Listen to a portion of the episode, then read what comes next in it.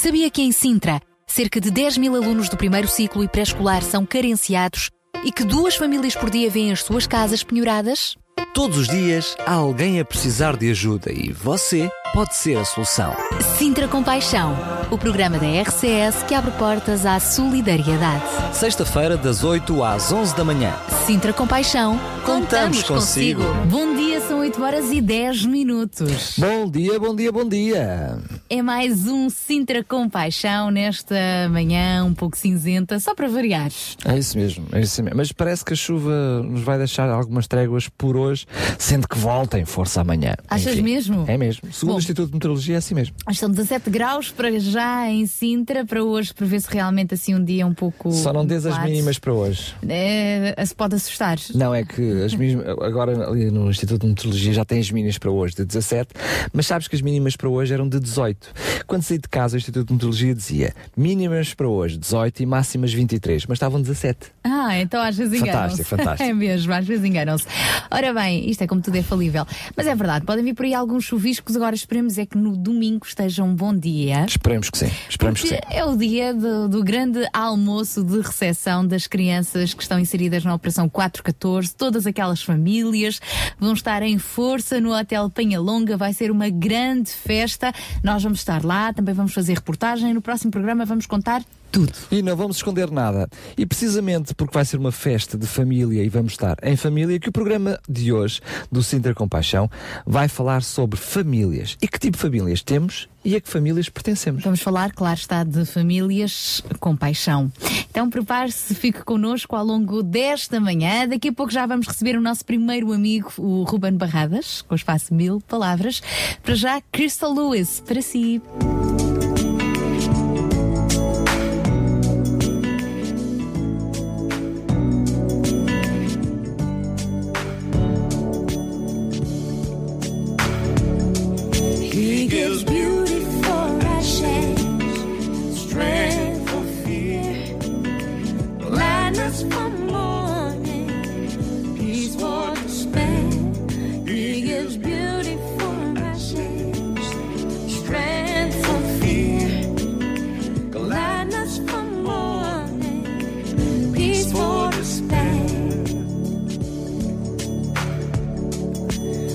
Sorrow seems to surround you, when suffering hangs heavy on your head, know that tomorrow brings wholeness and healing.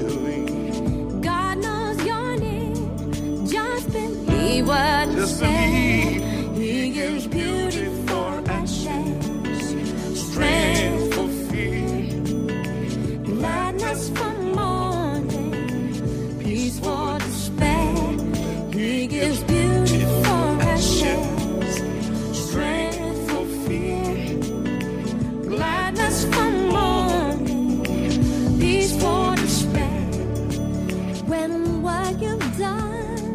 Keeps you from moving, on. when fear wants to make itself at home in your heart, know that forgiveness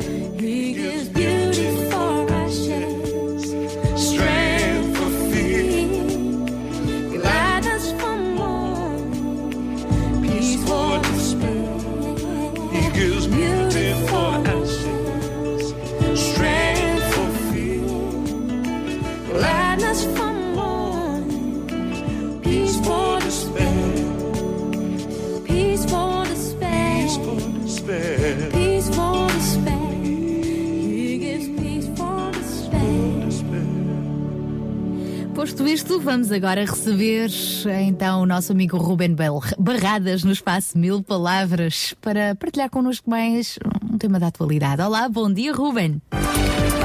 Olá, muito bom dia, caros ouvintes. Bem-vindos a mais um Mil Palavras aqui na antena da RCS. Espero que estejam bem, espero que estejam prontos para uma grande sexta-feira. Um grande abraço para aí, para estúdio, para vocês, Chay e Daniel. E desejar também um ótimo continuação de programa, aliás, e uma ótima sexta-feira. Esta semana a atualidade fica marcada pelo referendo na Escócia, o referendo uh, pela independência ou não na Escócia. À data e à hora que gravo isto, ainda não se sabia os resultados uh, finais, que provavelmente os ouvintes esta hora já saberão, mas não deixa de ser um momento importante para nós refletirmos. É uma decisão uh, que tem a ver com o Estado, com a criação de um novo Estado. Nós normalmente estamos habituados a ver este tipo de, de, de uh, independência, ou seja, regiões ou de outra forma qualquer, zonas do globo onde um determinado povo pede a sua independência, mas não estamos habituados a isto na Europa, excepto de facto o caso da Escócia, da Catalunha, do País Basco. Uh, uh, são casos muito específicos desde o desmembramento da União Soviética que não víamos isto acontecer aqui tão perto da nossa, das nossas fronteiras. É uma decisão e, como todas as decisões, importa que nós as tomemos em consciência. E quando estamos perante uma decisão deste, deste formato, é claro que aqui tratamos da independência de um país, mas nós, durante a nossa vida, no nosso dia a dia, temos decisões também que são muito importantes para nós e muitas vezes as tomamos de ânimo demasiado leve. É importante que nós paremos um pouco para pensar e sejamos também coerentes na tomada de decisão. Quando estamos perante um cruzamento, quais são os prós e quais são os, quais são os contras? Se nós tomarmos uma decisão em determinado sentido, o que é que vamos escolher de bom e de mal disso? Se tomarmos noutro sentido, o que é que vamos escolher de bom e de mal disso? Era bom que em cada decisão da nossa vida, especialmente das importantes, nós pudéssemos ponderar de uma forma assim tão um, linear. Neste caso, eu acredito que quem vai ter a oportunidade de exercer o seu direito de voto teve já tempo suficiente para ouvir os argumentos e para tomar uma decisão em consciência. É claro que nas decisões da nossa vida nós não temos direito a campanha eleitoral. Ouvimos a nossa consciência, ouvimos algumas pessoas que nos são próximas, às vezes, às vezes ouvimos gente a mais, outras vezes ouvimos gente a menos, mas o essencial é que quando nós tomamos uma decisão, saibamos exatamente o que é que ela acarreta. Sabemos também que muitas vezes tomamos uma decisão e surpresas acontecem. Às vezes achamos que o bom é apenas alguma coisa que vai acontecer e isso transforma-se em algo muito melhor. E às vezes pensamos que os danos estão controlados e uma decisão acaba por se descontrolar e ter danos muito para lá daquilo que nós estaríamos a pensar ou imaginar. Mas quando nós tomamos uma decisão, quando escolhemos se é para a esquerda, se é para a direita, se é para cima, se é para baixo, se é para continuar ou se é para parar, que saibamos exatamente o que estamos a fazer, que saibamos as coisas boas e más dessa decisão para tomarmos uma decisão em consciência. Porque mais importante às vezes do que uma decisão correta ou errada, porque todos nós vamos tomar decisões dos dois tipos na nossa vida, é a nossa consciência estar limpa de que tomamos uma decisão com base naquilo que sabíamos na altura e que na altura foi a melhor decisão possível. Quero desejar a todos vocês uma ótima sexta-feira e pensemos um pouco também na qualidade das decisões que temos tomado na nossa vida. Obrigada, Ruben, também por este conselho para tomarmos boas decisões. Sintra Compaixão, uma voz amiga. E decida-se a ficar connosco até às 11 da manhã. Agora trazemos-lhe os Arautos do Rei nesta nova música Tenho Paz.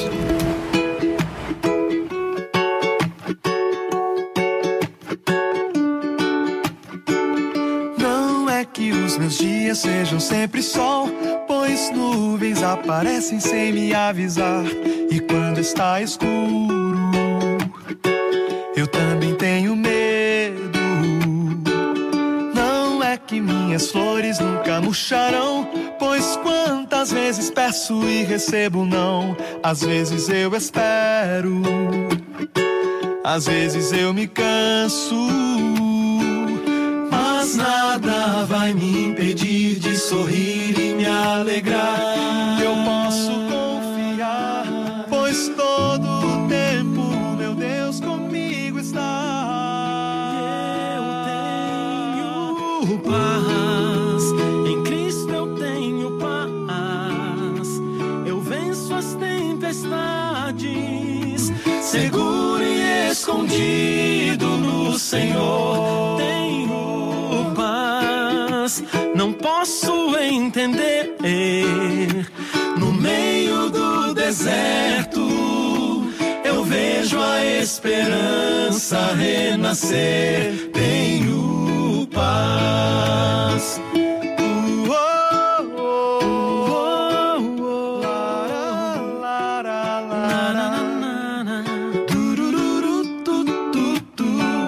Não é que os meus dias sejam sempre sol, pois nuvens aparecem sem me avisar. E quando está escuro, eu também tenho medo.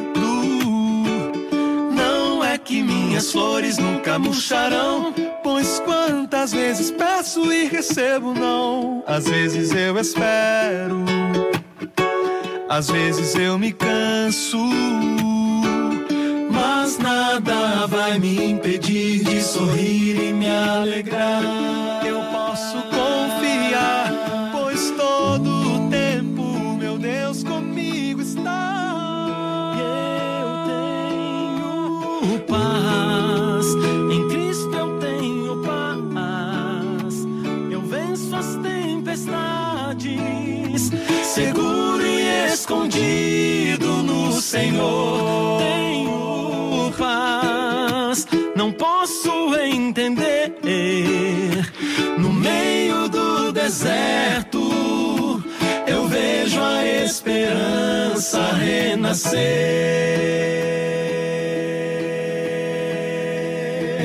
Tu tens o universo em tuas mãos. Quem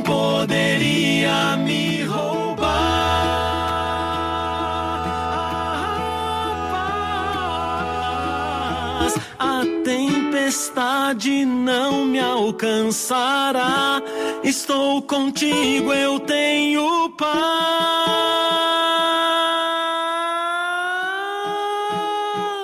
Tenho paz.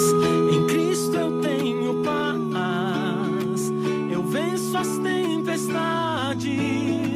Seguro e escondido no Senhor. Paz. Não posso entender. No meio do deserto, eu vejo a esperança renascer. Tenho paz.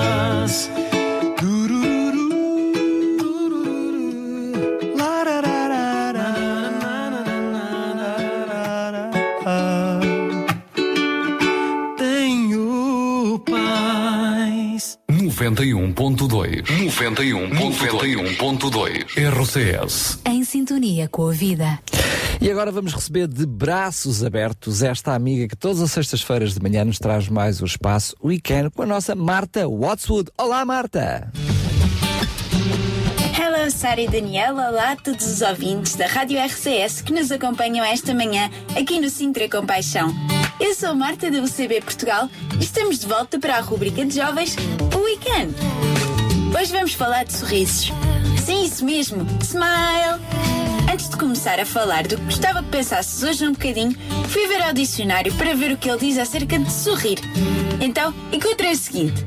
Em primeiro lugar, vinha contrair ligeiramente os músculos faciais, mostrando uma expressão alegre como uma manifestação de boa disposição, agrado, aprovação. Rir com moderação, sem ruízo. Esta é boa. Depois vinha o seguinte: ter expressão ou aspecto agradável. Nos dias de hoje é muito fácil perdermos o sorriso, seja pelas situações em casa, problemas na escola, problemas com a família, amigos. Eu entendo. As coisas não andam mesmo fáceis para ninguém. As notícias só mostram desgraças e até os nossos professores às vezes só sabem ser negativos e pessimistas. Além disso, para muitos, sorrir é deixar as nossas barreiras caírem. Muitos pensam que faz de ti fraco, não transmite autoridade. Epá, em primeiro lugar, se pensas assim, deixa-te disso. A vida são dois dias. Num acordas, no outro vives. O que preferes fazer naquele que vives? Aproveitar para ser feliz e fazer os outros felizes? Ou passar um dia carrancudo e triste? Ao sorrir, Como diz o próprio dicionário, ficamos não só com uma expressão, mas também com um aspecto agradável. Tornamos-nos mais saudáveis, não só fisicamente, porque já há todos aqueles estudos que provam que sorrir muito dá-te anos de vida, mas também no nosso interior. Ficamos com menos stress, os problemas tornam-se muito mais pequeninos. Enfim, sabias que a melhor forma quando estamos muito tristes por algum problema melhorar? É isso, sorrir. Sorrir dos nossos problemas, mas também sorrir para eles. Vai mostrar que és bem mais forte do que pensas. Outra coisa importante é que o sorriso é contagiante. É quase impossível recusar sorrir quando alguém sorri para nós. Então, não só começas a melhorar dos teus problemas, mas também estás a ajudar os outros a ultrapassar as suas próprias dificuldades. Da melhor forma, sorri! Se hoje ainda estás de mau humor por ser tão cedo, porque as coisas não estão como tu gostarias ou porque te sentes triste, faz um esforço. Põe tudo isso atrás das costas por um momento.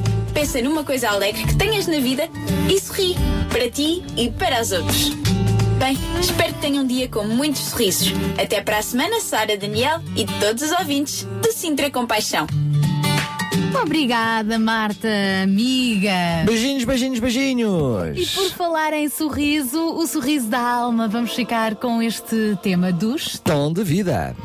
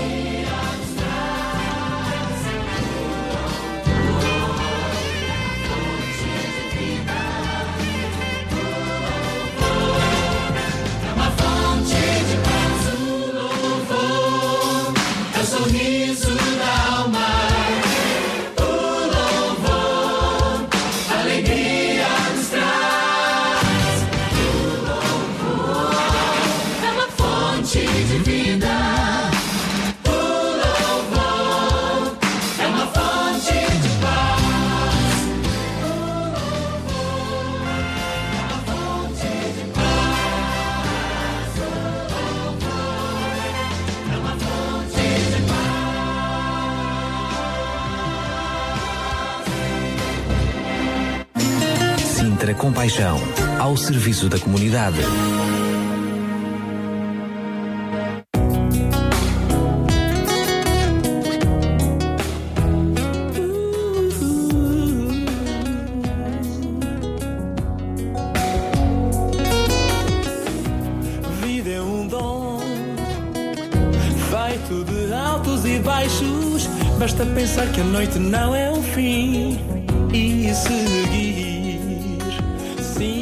Noite é o começo de um novo e grande dia. Tudo isto eu já senti. Tu podes confiar. Eu sei o quanto é difícil rir quando só existem motivos para chorar. Eu estou aqui para te ajudar. Eu sei quanto é difícil aguentar quando já estamos fartos, mas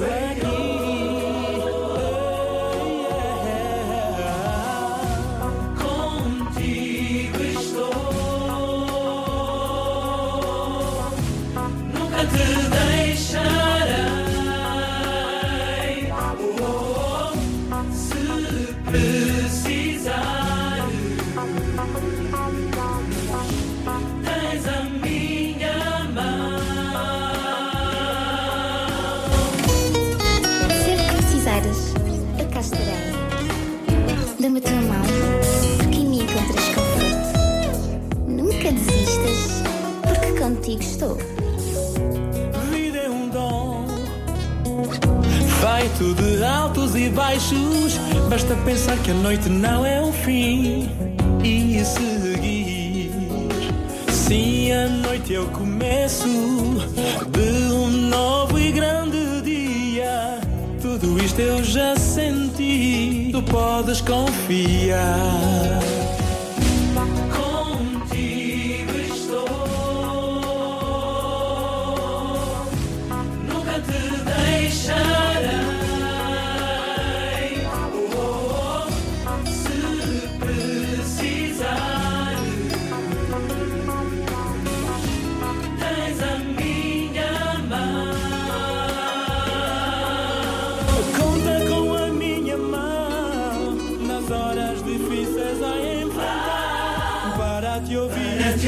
E te abraçar.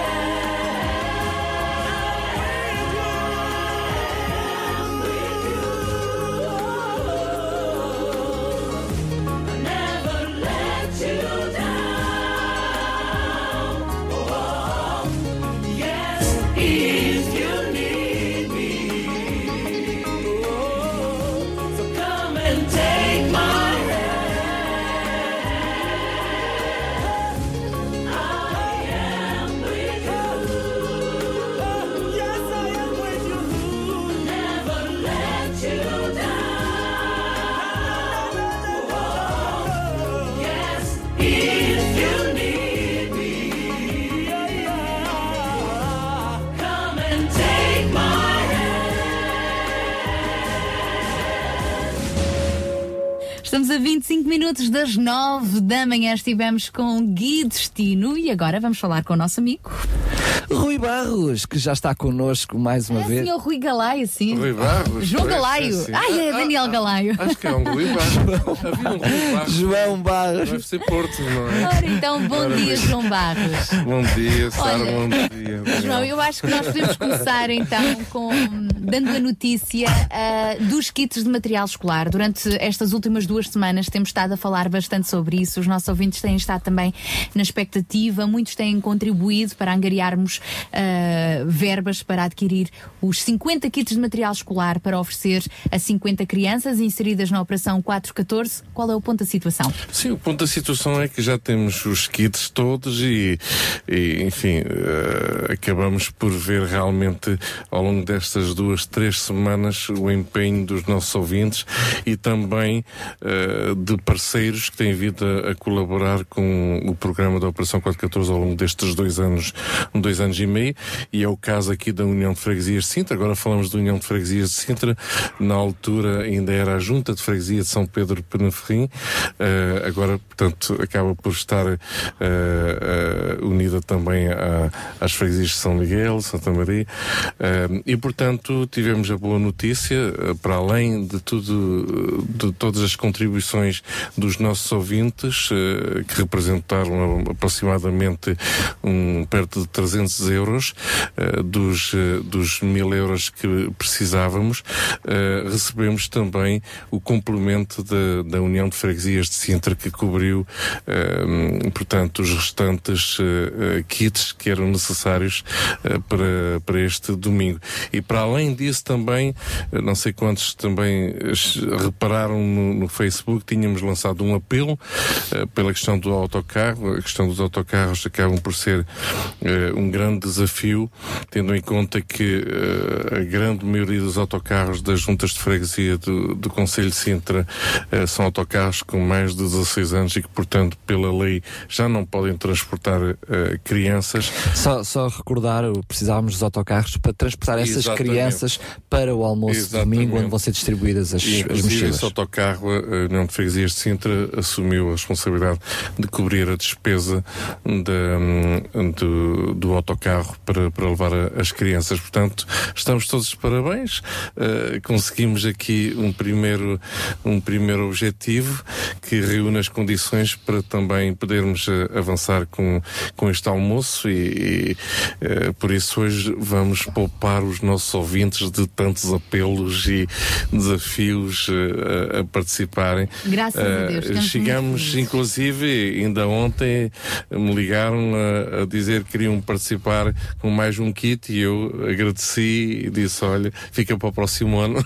Eu penso que, com toda a honestidade, oh João, desculpa lá eh, um, eh, interromper-te e também não discordar de ti, é porque é verdade que o Sinter Compaixão acaba por ajudar e a Operação 414 mais concretamente, dentro do, do, do- de um projeto mais alargado chamado Sinter Compaixão, acaba por ajudar estas crianças com estes kits escolares para o arranque da- das aulas, mas lembramos que a Operação 414 não faz este almoço, não distribui estas mochilas e depois fica sossegada. Portanto, ela Exatamente. continua a trabalhar com estas crianças ao longo de todo o ano. Exato. E ao longo de todo o ano as crianças vão continuar a ter outras necessidades, quer a nível escolar, quer a nível familiar.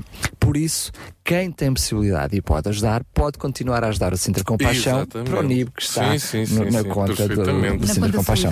Porque, hum, felizmente, este trabalho da Operação 4 414 é um, um trabalho de proximidade e de continuidade. Lembramos que estamos a entrar no terceiro ano consecutivo. Exatamente. E, portanto, certamente que todas estas famílias, que são famílias, e hoje o assunto vai ser sobre as famílias, são famílias que se juntaram para apoiar 50 outras famílias, continuam de, ter, sobretudo, precisar de todo o nosso apoio um, para continuarem a, a, ter o seu trabalho ao longo Sim. de todo este ano. Portanto, Sim. o trabalho deles não terminou com estes kits escolares. É bom que se especifique, não é? Portanto, todo, todo, todo ouvinte que queira, ao longo do ano, contribuir de uma maneira ou de outra, sabendo que tudo isto, como estavas a dizer, é? Uh, estende-se pelo ano letivo inteiro, eh, é bom que o especifique no seu donativo, não é? dizendo que é realmente para a Operação 4 14, porque neste momento estamos com estes apelos todos devido ao, ao lançamento deste mês, mas depois, no decorrer do ano, como há outros donativos. E o Centro entram, Compaixão tem mais uh, iniciativas. Exatamente, portanto, é importante especificar uh, depois uh, o, o, o, destino, o destino de, desses, desses donativos. Só para referir que, com, sem dúvida nenhuma, será respeitada a vontade daquele que for Não, o, nenhuma, o doante. Portanto, aquilo que for o destino do, do dinheiro, é da oferta oferta, que pode ser em dinheiro ou não, Exatamente. eh, será canalizado para, para o destino que se, passando a redundância, a destina. Portanto, obrigada a todos aqueles que contribuíram. Os nossos ouvintes também tiveram o seu papel e, graças a Deus, já temos então os 50 kits para estas famílias. Aliás, desde o princípio do mês de setembro que temos precisamente estado a falar desta temática da, da família, ser família com paixão, não é, João? Exatamente. Eh, nós eh, pode- podemos parecer, inclusive, bastante, eh, enfim, persistentes nesta, nesta temática, né? mas no fundo, eh, todos nós eh, nascemos numa, numa família. Eh, iremos alargar aqui um bocado mais o conceito, enfim, nenhum de nós chegou aqui neste planeta sem ninguém à sua volta, não é? Portanto, tivemos sem dúvida nenhuma pessoas à nossa volta quando nascemos, pessoas que nos alimentaram, pessoas que nos protegeram, pessoas que nos limparam, nos lavaram, que nos mudaram as fraldinhas. Isto teve que ser assim mesmo. Não conheço nenhum bebê a fazer isso sozinho eh, logo de início. Pessoas que nos levaram ao médico quando estávamos doentes, pessoas que nos abraçaram, que nos educaram, que nos, Que nos amaram. Uh, e, portanto, isto uh, leva-nos novamente à essência de quem nós somos e, e do núcleo dentro do qual nós, nós crescemos. Todos fomos aquela criança que foi cuidada, alimentada, lavada e por aí fora. De uma maneira ou de outra, nós chegamos aqui sozinhos. E, e para alguns, o percurso poderá ter sido uh, bem mais caótico do que para outros, sem dúvida nenhuma. E nós entendemos e percebemos isso, não é? Não se trata de dizer que para alguns eh, foi o nascimento num berço de ouro e outros não, não é? Ahm, mas eh, percebemos que por este mundo fora, e não só falando aqui do nosso contexto de Sintra, percebemos que, sem dúvida nenhuma, há muitas crianças que eh, ainda fizemos um programa no mês de junho sobre isso, em que há muitas crianças no mundo inteiro que estão a sofrer eh, e nascendo em, em em condições eh, enfim, totalmente inaceitável. Portanto, não será difícil entendermos que para ver famílias serem restauradas eh, eh, de grandes, eh, enfim, sofrimentos, de grandes lutas nas suas vidas, são necessárias também outras famílias que estejam sensíveis a poder ajudar, a poder acarinhá-las, a poder acompanhá-las, demonstrar-lhes amor, ouvi-las. e esse tem sido o grande, o grande foco do- deste programa e irá continuar a sê-lo até ao fim do ano. eh, nós podermos contribuir para uma família eh, muito mais forte nestes momentos tão difíceis e, e muitos de nós eh, lutamos com esta realidade no sentido de que pela crise que vivemos, pelas dificuldades, enfim, por todas as condições pelas quais nós estamos a passar neste momento, muitas vezes nos sentimos desamparados. É possível ser uma família forte nos tempos que correm. Devemos fazer como a Madre Teresa de Calcutá eh, nos eh, incentivou voltar para os nossos lares e amar as nossas famílias. Este é o grande, é o grande desafio. E vamos continuar a lembrar isso aqui no nosso Sintra Compaixão e a motivar-nos a tal. Aliás, vamos precisamente à essência dessa motivação, que é Deus. É Ele que nos inspira, é Ele que nos motiva e é o tema que vamos ouvir agora com Heber Marques. Olhas para mim e vês tudo em mim. Tu conheces o meu coração. É impossível o esconder. Conserta o meu caminhar. Só a ti eu quero agradar. Minha alma chora quando peca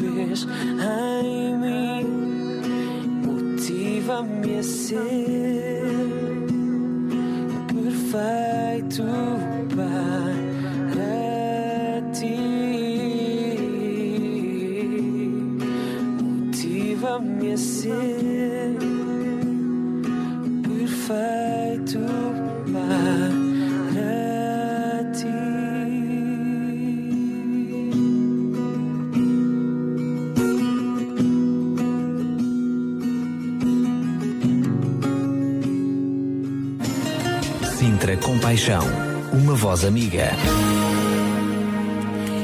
Vamos receber agora uma voz amiga e muito divertida. Desde o início, portanto, desde há dois anos para cá, que ele se tem associado também à Operação 414. Esteve, primeiro no primeiro, esteve presente no primeiro almoço de lançamento. Na altura, no início, lembro-me que ninguém dava por ele. Estava lá como ah, os outros empregados a servir, ah, ah, os petiscos de boas-vindas, mas depois, de repente, as crianças viram que aquele empregado era diferente dos outros. Metia-se com elas, fazia assim umas, umas tropelias. E ah, estamos a falar do Mark, Mark Merkelboller. Melkenberg. Isso mesmo. Também palhaço, é verdade. Ele também é palhaço de profissão, de coração muito divertido, mas por detrás deste palhaço há um homem apaixonado pelas famílias de Cristo, eh, pelas famílias de Sintra, apaixonado por Cristo e com uma família com paixão. O Marco também vai estar uma vez mais presente este domingo no almoço de boas-vindas destas crianças no arranque de mais um ano escolar. Que tal conversarmos com ele, Daniel? É para já. Marco, um grande abraço, amigo. E para já! É para já! O meu palhaço preferido. Marco, um grande abraço. Agradeço-te mais uma vez por estares à conversa connosco. Gostaria que tu eh, nos tentasses explicar qual é a diferença, o que é que significa para ti eh, estares a, a participar nesta operação eh, 414 e neste, neste almoço onde vamos entregar as mochilas a estas crianças, este arranque de, de ano letivo. Mas qual é a diferença entre tu participares como o palhaço Mark ou participares como o Mark Melkenberg e a tua família?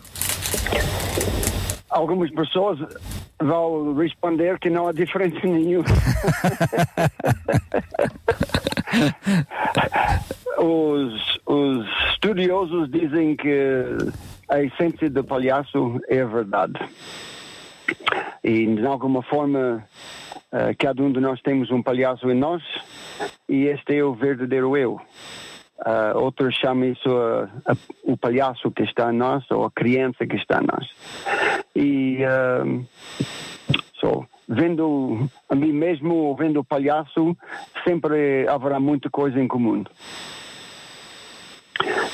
Sobre esta operação, uh, tem sido um, um grande prazer e honra colaborar com muitas pessoas apaixonadas. Eu ah, tenho o hábito de dizer que quando as pessoas estão apaixonadas, não necessariamente por esse tipo de coisas, que estão um pouco doidos, porque estão tão ah, cheios com uma ocupação de uma coisa, e nesse caso é uma causa. E ah, tem sido um prazer muito grande ver pessoas motivadas, dedicadas e muitas vezes sacrificando tempo, ah, energias, ah, recursos para o bem dos outros, especialmente para ah, crianças no Conselho de Sintra. Muito obrigado, Marco. É sem dúvida nenhuma o, o- teu exemplo, o teu empenho, a tua dedicação, o teu carinho, não só a esta, a esta causa em concreto, mas a muitas outras, é também ele motivo de, de exemplo e motivação para todas as nossas famílias. Força! Marca, então um grande beijinho para ti, mas só mesmo para terminar, já que falamos de famílias. Há pouco tivemos, ah, numa das nossas ah, participações, a Marta Otto falava da importância de sorrir. É importante que as famílias também aprendam a sorrir umas para as outras. Às vezes começam o dia carrancudas, ora, quase nem se falam, não é? Com o stress do dia a dia, sai depressa de casa, mal se cruzam. O sorriso, a boa disposição é um ingrediente fundamental no dia a dia das famílias. Mesmo para terminar. Ah, Sara, peço desculpa, mas quase não consigo ouvir a tua voz. Marco, estava a falar da importância do sorriso, já que fa- Marco Ah, falou ok. da importância da, da criança interior. É importante para as famílias cultivarem o sorriso logo pela manhã entre elas. Ah, eu, eu acho uma das melhores formas de criar um sorriso logo de manhã e depois de ter a boca bem cheia com um parte de um sanduíche ou colher de cereal, seja o que for, é sorrir para outra pessoa e mostrar um pouco aquilo que está dentro da boca. Isto com certeza vai criar muitos sorrisos nos outros. Olha, Marco, pelo menos aqui no estúdio estamos todos a rir. Um grande abraço, amigão, e até domingo. Um abraço, tá. Beijinhos a todos. Obrigada, obrigada. Bom, eu estou para ver o Marco este domingo no almoço então desta Operação 414 a comer e a sorrir.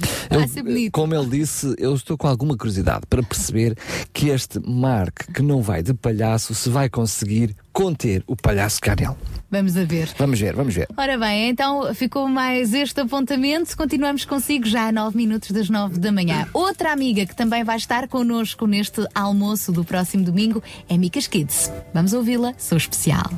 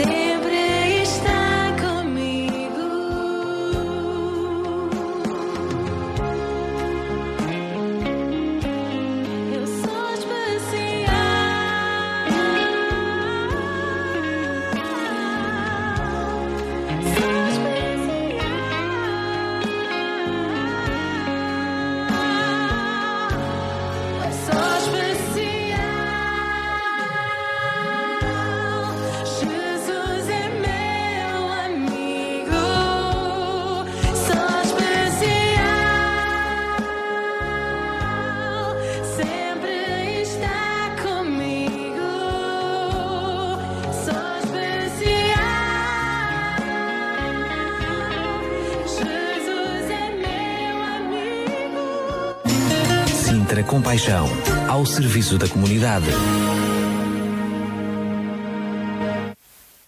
Eu Sou Especial, a música é com Micas Kids. Já estamos a quase a chegar às nove da manhã com o nosso Sintra Compaixão ao rubro.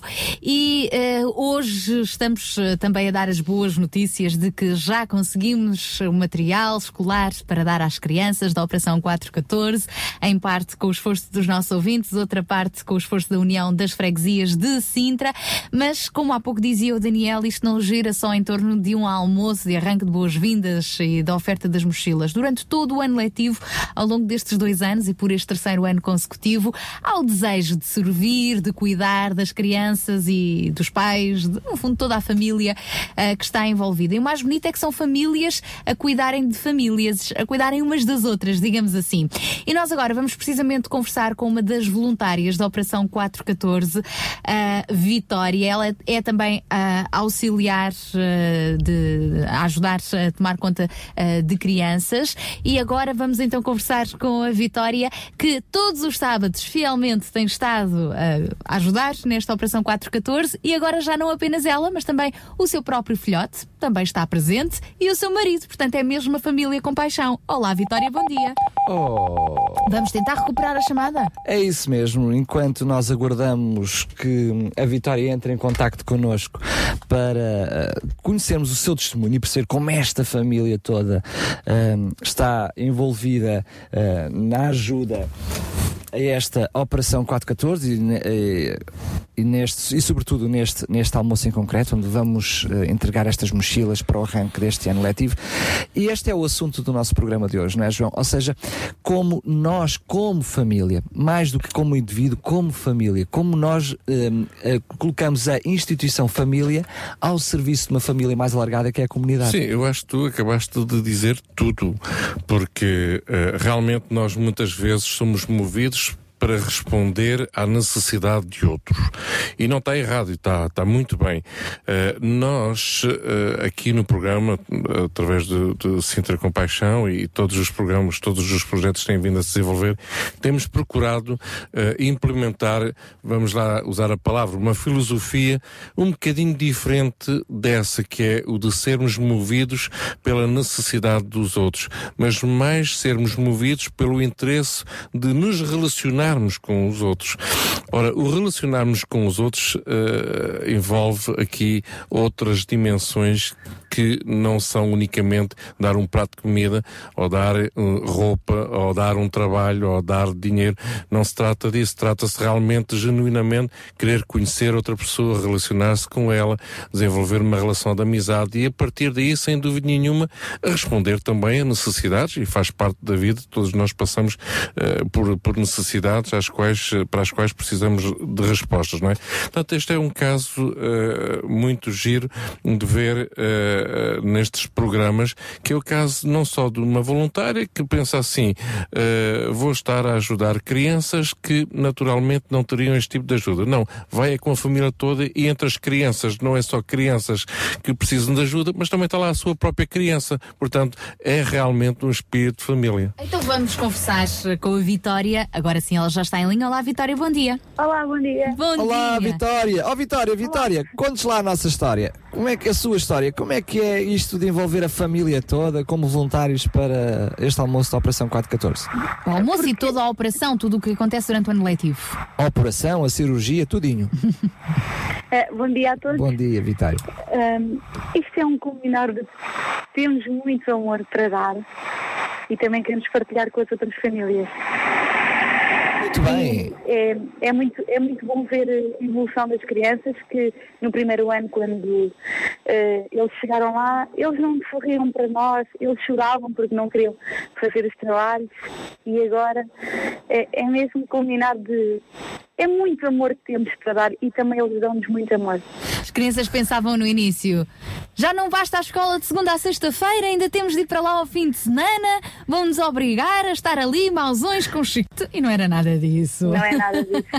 Eles já fazem por- parte da nossa família, E a, sem Vi- dúvida. e a Vitória, o que é que tem feito? Tem dado acompanhamento escolar? O que é que vocês fazem? Sim, temos dado acompanhamento escolar entre, entre todos os voluntários. Também, quando não sabemos uma coisa, perguntamos a- a- aos outros voluntários e acabamos sempre por ajudá-los. Portanto, não é preciso ter um curso superior de Não. educação, digamos assim, para se, dar- para se ajudar nos estudos também. É preciso é ter compaixão pelas pessoas e, e ajudá-las.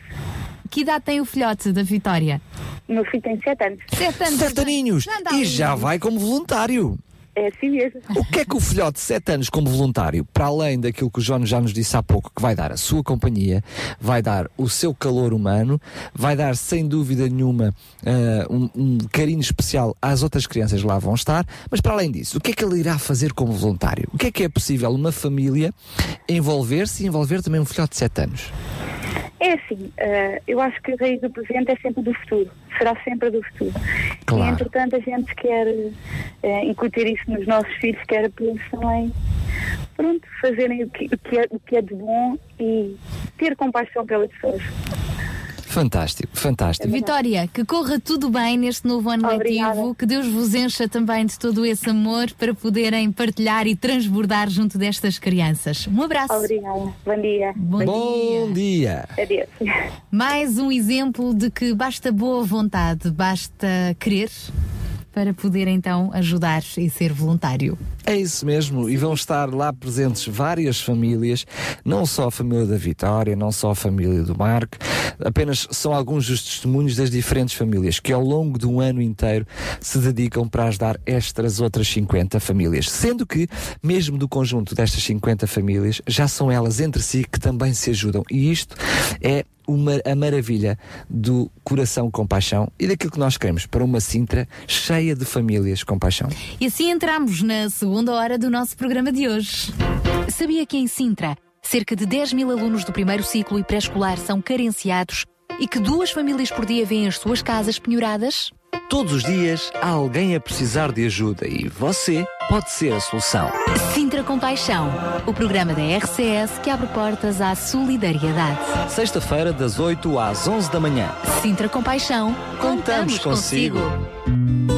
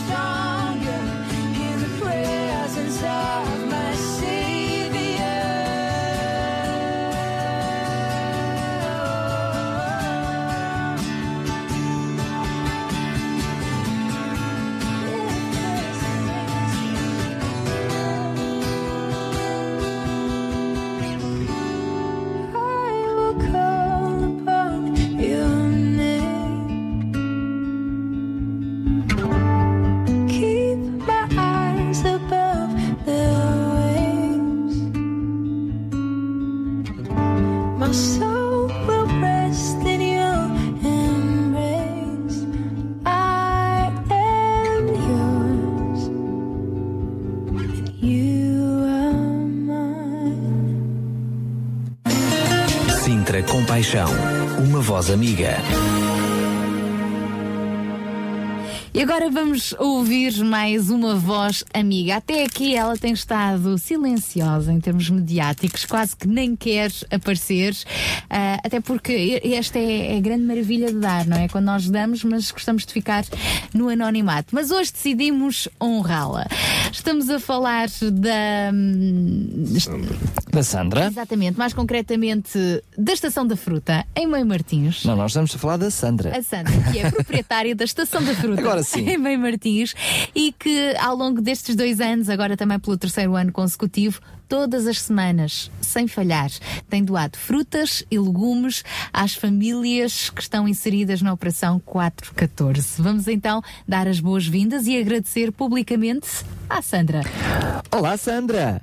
Olá, muito bom dia. Bom dia, eu sei que a Sandra sempre hum, preferiu ficar assim na penumbra, assim um pouquinho mais escondida, eh, quer a própria Sandra, quer eh, a loja que dirige, hum, e foi ajudando estas crianças. Mas quero dizer que, para além de queremos honrar e agradecer publicamente à Sandra por aquilo que tem sido a sua ajuda e a sua contribuição, eh, o programa de hoje fala sobre famílias e como nós devemos estar ao serviço dos outros, com aquilo que temos, com aquilo que somos, com os nossos dons, com os nossos talentos e também com os nossos recursos. O seu exemplo é também um exemplo catalisador e motivador de outras famílias e por isso o colocamos hoje aqui e eh, cometemos esta inconfidência de tornar pública a sua ajuda. Está bem, Sandra? Espero que nos compreenda. Conte-nos, Conte-nos tudo. Como é que a Estação da Fruta, estação após estação, há já dois anos, começando o terceiro, hum, está a ajudar, tem contribuído. O que é que a levou, o que é que a motivou a envolver-se neste projeto? Uh, Foi simplesmente por, uh, pelo Sr. Serafim que divulgou e alertou para algumas necessidades e nós sentimos interessados e achamos que podíamos contribuir com alguma coisa dentro das nossas possibilidades, não é? E desde então tem, tem sido sempre assim.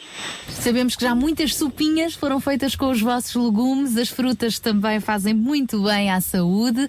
E hum, como é que vocês se sentem ah, ao fim destes dois anos, ah, todas as semanas a disponibilizarem uma quantidade que não deve ser assim tão pouca? Estamos a falar de 50 famílias. Sentimos bem, às vezes até nos assustamos quando vêm buscar as coisas que ainda não está tudo pronto e é mais aquela brincadeira de cumprir os horários. Vêm buscar e ainda, nós, ainda não nos despachamos. E, mas sentimos bem, sentimos na mesma e esperamos que sirva de, de algo, não é? Certamente que tem servido. E eh, são desafios tremendos para além, como disse bem, para além da, da disponibilização do- dos, do- das frutas e dos legumes, é também a logística que isso implica e a preparação e certamente também os transtornos que isso implica para a própria loja. Em primeiro lugar, este, ehm, estamos a falar da Estação da Fruta. Da Estação da Fruta que fica aonde? Uh, fica na Martins, junto à rotunda da Bela Vista. Tem ali o pequeno centro comercial Bela Vista. Uh, e estamos aqui, perto do restaurante Nuno. Muito bem. Estão eh, perto da Rotunda Bela Vista, certamente que há mais estações da fruta. Mas a vossa é Mas a especial. vossa é especial e tem sido especial para estas famílias. Já ouvimos aqui várias vezes alguns testemunhos das próprias famílias que, de uma forma muito emocionada, têm contado como tem sido importante esta ajuda de todos os voluntários, de todos aqueles que contribuem, até dos, dos nossos ouvintes aqui da rádio, que de alguma forma têm contribuído para ajudar estas 50 famílias, estas 50 crianças e no seu projeto escolar. Nós também publicamente queremos agradecer à Sandra, à Estação da Fruta, como não podia deixar de ser, o seu envolvimento, o carinho que tem prestado, os seus dons, os seus talentos e também os seus recursos. Muito, muito obrigado e que Deus continue a abençoá-la. Um abraço. Domingo, contamos com a sua presença no almoço também, para como família estarem, estarmos todos juntos a apoiar estas crianças. Obrigado, Nós Sandra. estaremos. Muito obrigada, Um obrigada. beijinho muito grande e obrigado. Muito obrigada igualmente. Um bom dia, bom trabalho. Bom dia. E cada um vai assim ajudando com o que pode, uns com os tempo, com o seu tempo, outros com os seus conhecimentos, outros, com, a sua fruta. com os seus recursos, outros com tudo, não é? É verdade. É fantástico porque vimos também que, para além dos recursos, também disponibiliza o seu tempo para ajudar essas famílias. Graças a Deus por isso. Continuamos assim inspirados no que é ser família com paixão. E agora vamos receber mais uma amiga, a Guida Caixão. Este é o tempo. É o tempo.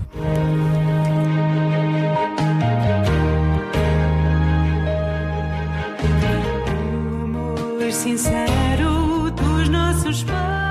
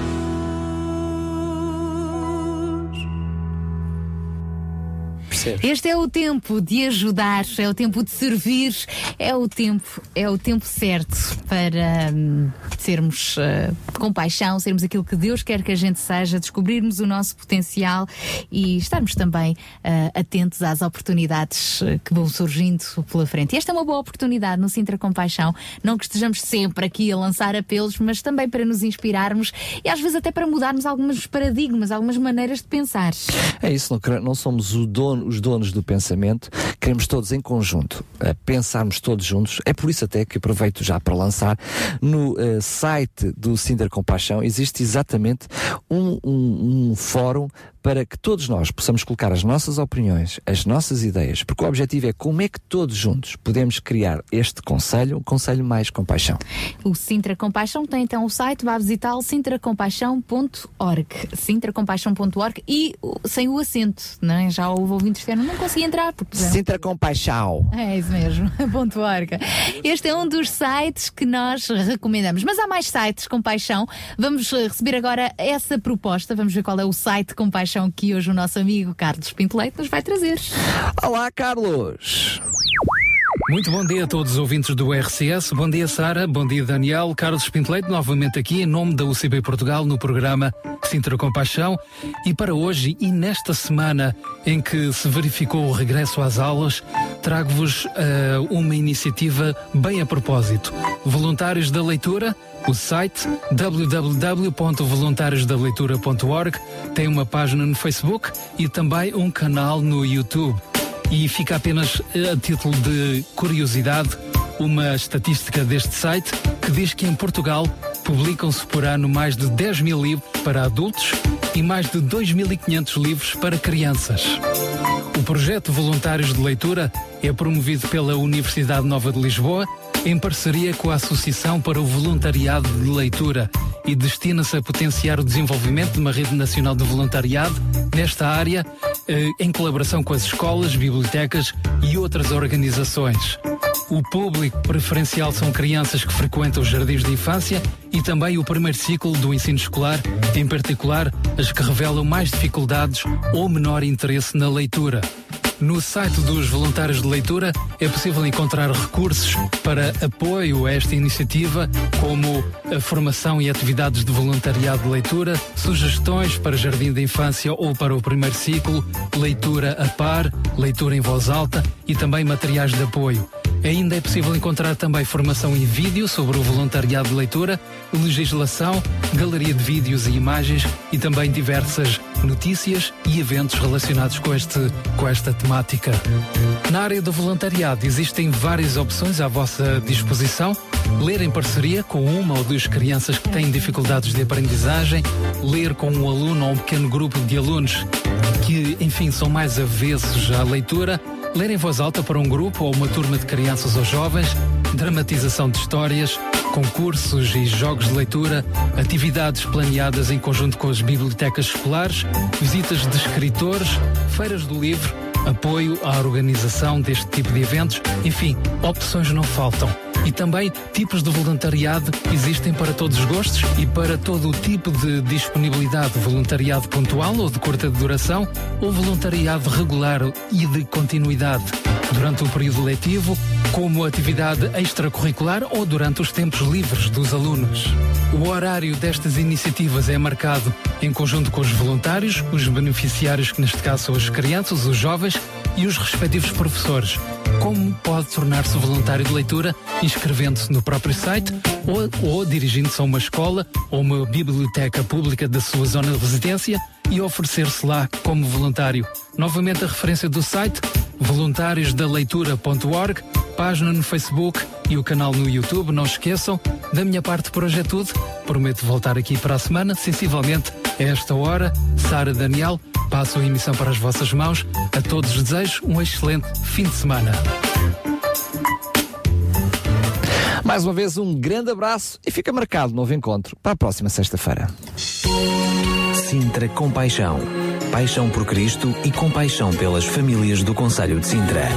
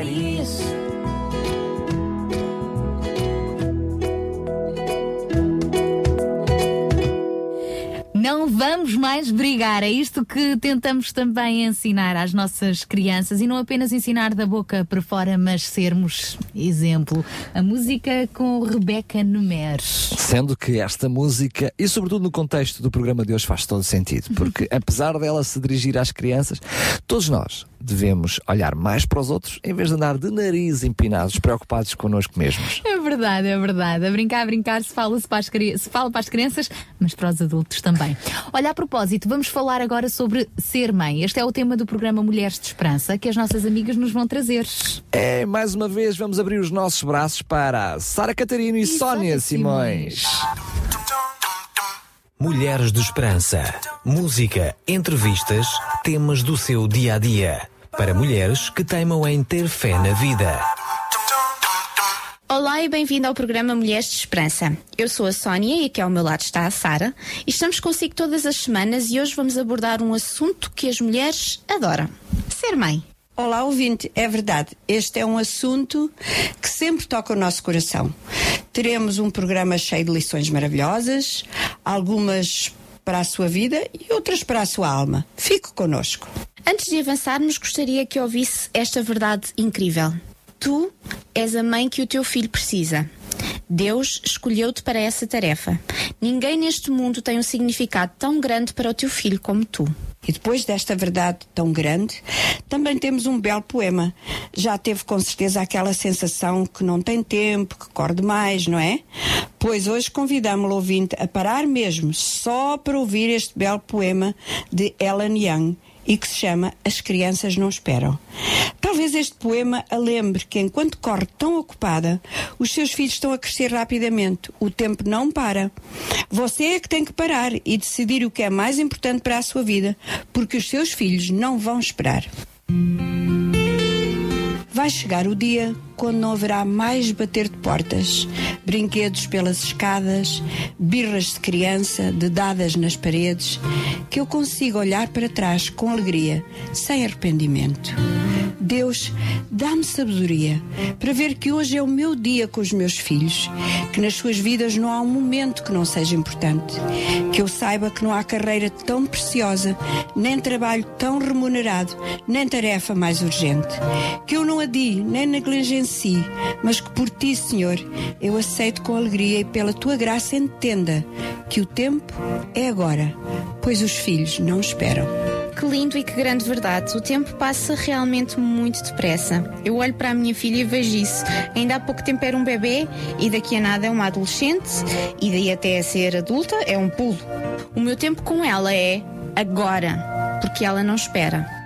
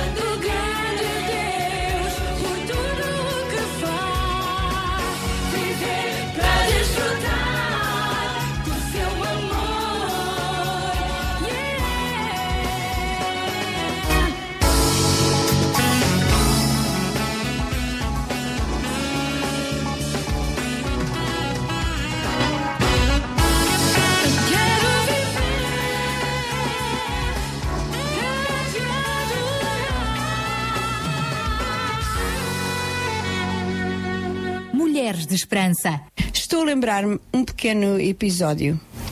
Paizinho, gostas dos meus sapatos? Fui hoje comprá-los à loja com a mãe. Esta conversa entre a minha filha com 3 anos e o meu marido não pode ser rotulada de estimulante. Mas o pai fez a sua tentativa de ouvir e deixar que a nossa menina sentisse que ele estava interessado e respondeu: Sim, são lindos os teus sapatos novos. 13 anos mais tarde, lembro-me de uma outra conversa. Paizinho, começou a nossa filha. Alguns dos meus colegas na aula de História estavam a copiar no exame hoje. Como é que eu vou ficar amiga deles se eu contar à professora? A maior parte dos pais debate-se com o problema dos filhos os escutarem, mas sabe, surpreendentemente isso acontece quando os pais os ouvem. Escutar pode bem ser a maneira mais eficaz de afirmar os nossos filhos, pode bem ser a nossa maior dádiva para eles. Mas ouvir não é uma tarefa fácil. E às vezes a conversa com os miúdos é aborrecida, repetitiva e nós ficamos sem muita paciência para ouvir. E o pior é que nem sempre estamos na disposição de expressar que entendemos o que eles estão a sentir. Tens razão. E isso nota-se nos momentos de stress ou de conflito. Frases do tipo: Isso doeu muito, não foi? Ou Parece-me que ficaste envergonhado por isso. São meios de os ajudar a expressarem o que sentem. Uma senhora chamada Joan Wester Anderson oferece-nos algumas sugestões para melhorar a nossa capacidade de ouvir os filhos nas várias idades. Vamos ouvir, eu estou muito interessada. Diz ela que quando o nosso filho é bebê, podemos repetir a sua tentativa de falar e mostrar-nos felizes por isso. Numa idade de dois ou três anos, fazer-lhe perguntas como: Conta lá, ou o que é que achas? Vai fazer com que a criança se sinta necessária e importante. E é ainda nesta idade que é importante ter paciência para responder às suas perguntas, como o ouvinte deve saber. Dos 4 aos seus anos, Sónia, esta é para ti. Os pais precisam aprender a reconhecer os sentimentos da criança por detrás das palavras que diz. Fazer contacto visual com a criança quando ela está a falar e também estabelecer um tempo para conversar em que não hajam outras distrações, como dar um passeio, ter uma boa conversa na hora de deitar. E à medida que crescem, passam a não ter tanta vontade de conversar ou partilhar. Os pais podem então tentar escrever bilhetes ou mensagens que os afirmem, ou dizer sei o que estás a sentir e preocupe-me, ou pedir a opinião do filho sobre um assunto que lhe interessa. Há como que um certo estímulo no escutar o filho, sem julgamento e sem crítica. Aprendem que o tempo que lhes dedica é importante. Dar-lhes atenção finalmente chamará a sua atenção e começará um padrão de escutar amorosamente. Gostei muito desta abordagem, Sara. Às vezes eh, respondemos tão distraidamente e com tão pouco interesse, sem nos apercebermos como os nossos filhos captam isso e quanto é mau para eles.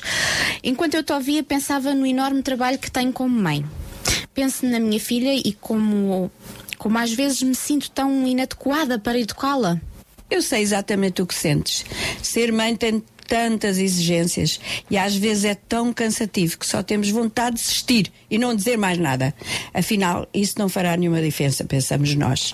Tem dias que me pergunto: fará alguma diferença realmente esta coisa de ser uma boa mãe? Afinal, tudo o que ensina à minha filha ainda não vejo posto em prática. Ainda vai levar alguns anos para perceber se aprendeu o que lhe ensinei.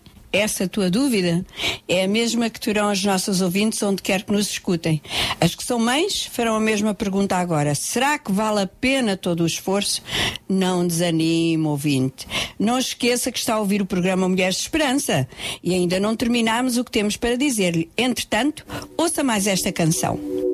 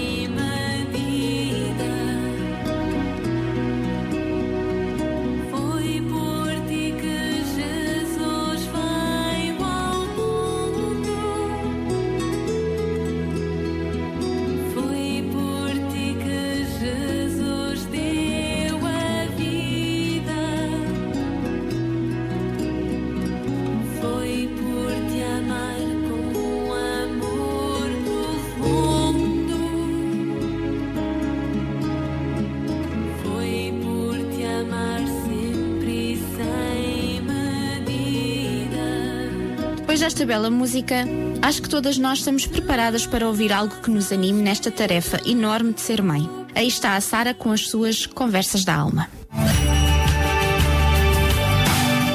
Apresentamos agora Conversas da Alma. Numa certa viagem, utilizei um táxi para levar-me e ao meu filho, ainda pequeno, para outro lugar da cidade onde me encontrava. Notei que o motorista conduzia muito lentamente, cuidadosamente, no meio daquelas ruas apinhadas de trânsito. Parecia que a desorganização na estrada não o afetava muito. Muitos veículos tentaram ultrapassá-lo, apitando com toda a força as suas buzinas, mas o homem continuava a conduzir impávido e sereno. Vendo o seu comportamento tão diferente dos outros condutores, fiquei curiosa e por fim perguntei-lhe: Por que não conduz como os outros? Ao que ele respondeu: Talvez quando o seu filho crescer, ele venha a ser o presidente do seu país. Por isso tem que ter muito cuidado, sem acidentes.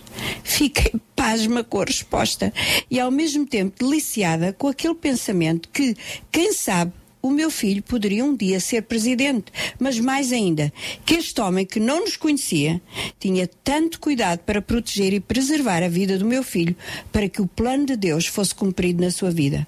Ou seja, este condutor de táxi era um visionário.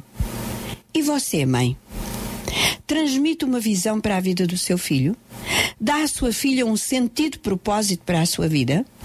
Dá aos seus filhos um quadro do que eles poderão vir a ser para que saibam o seu valor na vida? Na Bíblia temos uma bela passagem que diz: Porque eu sei os planos que tenho a vosso respeito, planos de prosperidade e não de desgraça, planos que se concretizarão num futuro de esperança. Cada um dos seus filhos é um dom de Deus na sua vida. Mesmo que não os tenha planeado a todos da mesma maneira, quando descobriu que estava grávida, essa gravidez não foi um acidente. Mesmo que o seu filho tenha alguma incapacidade, uma dificuldade de aprendizagem ou qualquer outra desvantagem, Deus está no controle de tudo. Não aconteceu porque Deus estava zangado consigo ou queria puni-la por alguma coisa. Permitiu que acontecesse porque Deus é um Deus de amor e Ele quer mudar esse fardo numa bênção. Uma outra passagem bíblica diz o seguinte: Eu gravei a tua imagem nas palmas das minhas mãos. E mais esta: Antes de te ter dado vida, eu já te conhecia. Que pensamento tão belo! Que Deus sabe todas as coisas e tem tudo baixo o seu controle e tem planos para a vida de cada um de nós. Deus gostaria que você, mãe, fosse uma parte muito especial no plano que Ele tem para os seus filhos. Deus chamou-a para os ensinar, disciplinar, treinar, amar, encorajar e dar-lhes alegria. Se fizer isso, eles saberão o seu valor, a sua força e o seu potencial para cumprir os propósitos e planos que Deus tem para eles. Às vezes é triste quando vemos mães que colocam sobre os filhos as suas ambições e os seus próprios planos já muito bem programados. Dizem que eles têm que estudar muito, ser muito bons na escola, para virem a ser hum, advogados, médicos, futebolistas, para que venham a ganhar muito dinheiro, ter tudo o que esse dinheiro pode comprar e ter tudo muito bem concluído por volta dos 30 anos. Dizem ainda que eles têm que cuidar dos pais quando forem mais velhos, pois sacrificaram-se muito por eles, juntaram dinheiro para eles, cuidaram deles durante mais de 20 anos. É assim que os filhos crescem com mentes materialistas, virados apenas para o dinheiro, egoístas, impacientes, sem amor, sem cuidado nem compaixão pelos outros. O que aconteceu a esses filhos? O que aconteceu a estas mães? O que aconteceu às mães? Será que perdemos o nosso sentido de propósito como mães? Sim, a maternidade é um chamado altíssimo, um chamado para muito amor e sacrifício, tempo e energia. E quantas vezes nos sentimos frustradas, desencorajadas, desapontadas connosco porque sentimos que não somos boas mães. Talvez alguém que nos escuta pode até pensar que estragou a vida do seu filho. Pode ter perdido a calma e o controle alguma vez. Talvez abusou o seu filho físico ou verbalmente, ignorou-o, feriu, provocou, exigiu perfeição, mostrou favoritismo e fê-lo sentir-se rejeitado e excluído sem valor e sem ser especial. Pode ter levado o seu filho a pensar que é um peso na sua vida em vez de ser uma bênção. mãe que nos escuta, quero muito que saiba que quando Deus a fez mãe, chamou-a para ser fiel e não para ser perfeita. Quando pensa nas suas fraquezas e como tantas vezes falhou na sua tarefa de mãe, gostaria que imaginasse que vê Deus com um pente na mão. Tal e qual como o seu cabelo muitas vezes fica embaraçado e cheio de nós, Deus está a pentear cada fraqueza, cada momento difícil que tem tido com os seus filhos, cada momento de ira, cada incidente feio da sua vida. Porque Ele é um Deus de amor. Na Bíblia está escrito: se confessarmos os nossos pecados, Deus é fiel e justo e perdoará os nossos pecados. Quer agora mesmo confessar a Deus todos os nós, todos os embaraços da sua vida como mãe? Não podemos modificar o passado, mas Deus ama-nos com amor eterno. Ele quer ajudá-la a levantar-se e a brilhar como mãe com propósito. Você quer esta ajuda divina? Por que não ora comigo esta oração? Querido Pai do céu, agradeço-te porque me fizeste mãe. Tantas vezes, no entanto, não sou uma boa mãe. Preciso que me ajudes a amar os meus filhos, a ser paciente, a encorajá-los e a mostrar-lhes que tens um plano especial para a sua vida. Perdoa o meu passado e enche-me de esperança para o futuro. Eu oro isto no nome de Jesus. Amém. Depois destes momentos tão agradáveis consigo, resta-nos despedir. Voltaremos para a semana nesta estação e horário habitual. Mulheres de Esperança. O programa para mulheres que teimam em ter fé na vida. Uma produção da Rádio Transmundial de Portugal. Foram as nossas amigas Sónia Simões e Sara Catarino nas Mulheres de Esperança.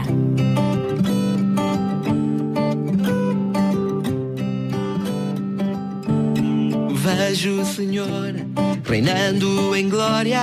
Vejo o Senhor reinando em poder. Vejo o Senhor reinando em glória. Vejo o Senhor reinando em poder. O tempo de Deus está a vir. O tempo para esta nação. O fruto das orações dos nossos avós.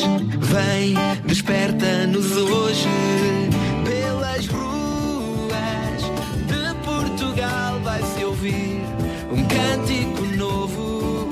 Pelas ruas desta nação, tua bênção, Senhor, derrama no nosso povo.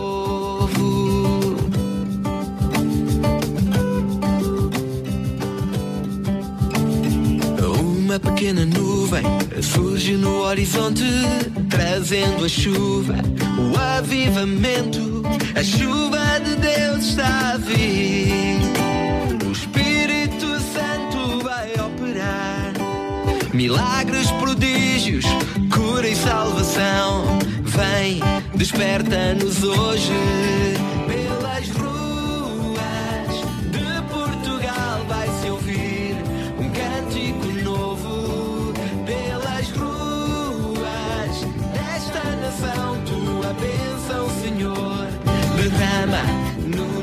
Povo. Pelas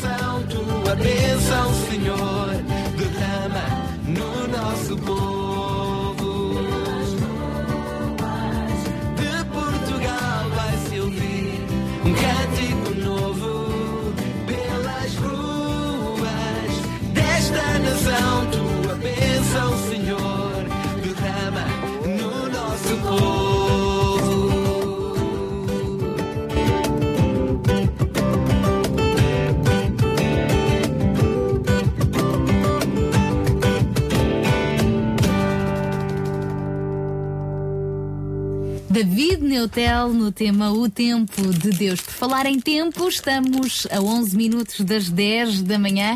É a altura de recebermos mais uma amiga. Ela está connosco no espaço Pensar com Paixão. Estamos a falar da Olga Serrano, da Casa Maria Alice. Ora viva, Olga, muito bom dia mais uma vez. Olá, Daniel, bom dia. Bom dia! Olga, o que é que a Olga pensou para nós? Olha, deixa-me dar bom dia também à Sara, ao João e àqueles que estão aí contigo, Daniel. Claro que sim. Bom dia. Bom a dia, todos. bom dia, bom dia. Em coro, nós aqui, um pouco afinado, mas damos os bons dias em coro. e bom dia também aos nossos ouvintes. Bom dia a todos. Oh Olga, consta-me que neste início do ano escolar tu vais convidar não apenas os estudantes, mas toda a gente a voltar para a escola, é verdade? Olha, eu acho que nós voltamos todos. Voltam os alunos, voltam os professores, voltam os filhos e voltam os pais. É verdade. Não é? É verdade. Todos nós, de alguma forma, estamos envolvidos. Voltamos todos para a escola, é isso mesmo. Olha, e desta vez eu estive a pensar no que é que isso implica financeiramente para as famílias. E este início de aulas, qualquer início de aulas realmente equivale para muitas famílias a despesas que realmente abalam mesmo o equilíbrio da família.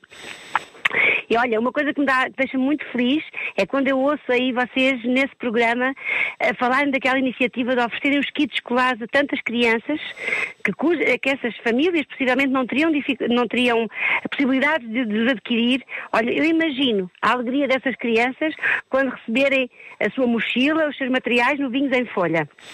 Fico muito feliz com essa iniciativa. Nós, Parabéns. nós desafiamos a estar presente. É que é já Ah, amanhã. vamos, é já amanhã. domingo, domingo, domingo, domingo, domingo. Ah, domingo, exatamente, domingo. Eu disse amanhã Olha, porque é a que- ansiedade de ver aquelas crianças receber os kits é, é, já estamos ansiando, é verdade. Olha, isto faz-me voltar um bocado no tempo ah, e pensar na minha emoção, na minha alegria quando eu recebia os meus materiais. Olha, eu adorava ah, manusear os livros, desfolhá-los, ler algumas coisas, ver se as crianças pintavam bem, arrumá-los na mochila. Eu desejava que a escola começasse para começar a mexer naqueles materiais todos. E eu creio que realmente há muitas crianças também hoje que têm essa alegria e esse, esse desejo. E então estes meninos de 4, 14 vão tê-lo de certeza, não duvido. É estimulante também, motivador. É verdade, é verdade. Olha, mas sabes quando chegou a altura de eu ser mãe de três crianças em idade escolar, eu vivi essa experiência do tal desequilíbrio financeiro deste mês de setembro. E realmente não era fácil termos três filhotes a entrar na escola e a termos que comprar todos os materiais necessários. E realmente naquela altura nós não éramos uma família suficientemente necessitada para sermos integrados nos apoios, nos programas do SASE, mas também não éramos assim uma família tão abastada que essas despesas não nos afetassem. O que quer dizer que acabavam por ser das famílias que eram mais afetadas. Até assim, porque nós realmente tínhamos que eh, comprar tudo, não é? E, e fazer os nossos. Quem tinha menos recursos acabava por, de alguma forma, institucionalmente receber esse material. Quem tinha mais recursos comprava-os sem problema nenhum. A Exato. família classe As do média meio- baixa as do eh, acabava por ser a mais sacrificada, porque, Sem dúvida. eh, utilizando a expressão de hoje em dia dos nem-nem, acabava por ser nenhuma que tinha condições suficientes para comprar tudo, nem que tinha condições para É, ter os apoios. é? exatamente, é, é, exatamente. Então nós instituímos assim tipo uma- um código familiar entre nós de poupança e de reciclagem de materiais. Portanto, combinámos com os meus filhos e, e fizemos saber que não poderíamos ter essa despesa para tudo, para todos, tudo novo. Então nós íamos hum, estimando as coisas e eu, eu ensinava-os a estimar as mochilas, os tojos. Enquanto tivessem bons, enquanto não tivessem rotos, eles iam servindo. De um ano para o outro, lá estavam as mesmas mochilas, enquanto tivessem boas para usar. As canetas, os lápis, as borrachas, materiais de desenho, materiais de ginástica, todos esses seguiam sendo usados até estarem bons, mesmo que fosse um ano novo. Enquanto estivessem bons, não é? Enquanto estivessem bons, logicamente, não é? Olha, e sabes que em relação aos livros, eu fiz uma coisa muito interessante e acho que hoje muitos pais já o fazem. Eu não comprava os livros para os meus filhos até conseguir trocá-los, trocar livros com amigos e com família. Ou seja, nós tínhamos as listas dos livros, não é? Então íamos procurar aos amigos que já tinham acabado aquele ano, que livros é que eles tinham. Os nossos também íamos dá-los a outros. E no final eu só tinha que comprar um ou dois livros, porque o resto nós tínhamos conseguido trocando. Isso é fantástico. Olha, E os é próprios- fantástico. Olga, E há e, e os próprios Diz. alunos, os filhos, neste caso, eram desafiados a cuidarem do material porque depois iria Exato. servir a outros, não é? Exatamente, cuidar do material para deixar em bom estado e também ah, sabendo que muitos livros muitas vezes não são usados, ficam novos. É verdade, ainda está completamente novo. Sendo que eh, a verdade é que ainda a semana passada, na quinta-feira, estava a falar com o SMIC, no, no programa que temos aqui na rádio regularmente, e estávamos precisamente a falar sobre eh, essa questão dos materiais. Hoje temos as lojas como ponto de troca dos livros que são já públicas e conhecidas, ou seja, até de uma forma facilitada podemos ir trocar. E temos também os sites de venda de, de equipamento em segunda mão, onde podemos colocar à venda e podemos também adquirir material em segunda mão. Ou seja, a, a verdade é que hoje, com a tecnologia, já temos a possibilidade de conseguir ter melhores condições para adquirir esse material em qualidade e em segunda mão. Exatamente. Muito bom. Isso é ótimo. Ótimo para as famílias que não podem de todo gastar fortunas em livros, não é? Claro. E quando, com três filhos, então, era, era mesmo uma fortuna, digo-vos. então, olha, sabem que desta forma nós alcançamos muito mais do que apenas uma poupança financeira. Nós ensinamos os nossos filhos que importa muito cuidar das nossas coisas, evitar que elas se estraguem, evitar que se percam.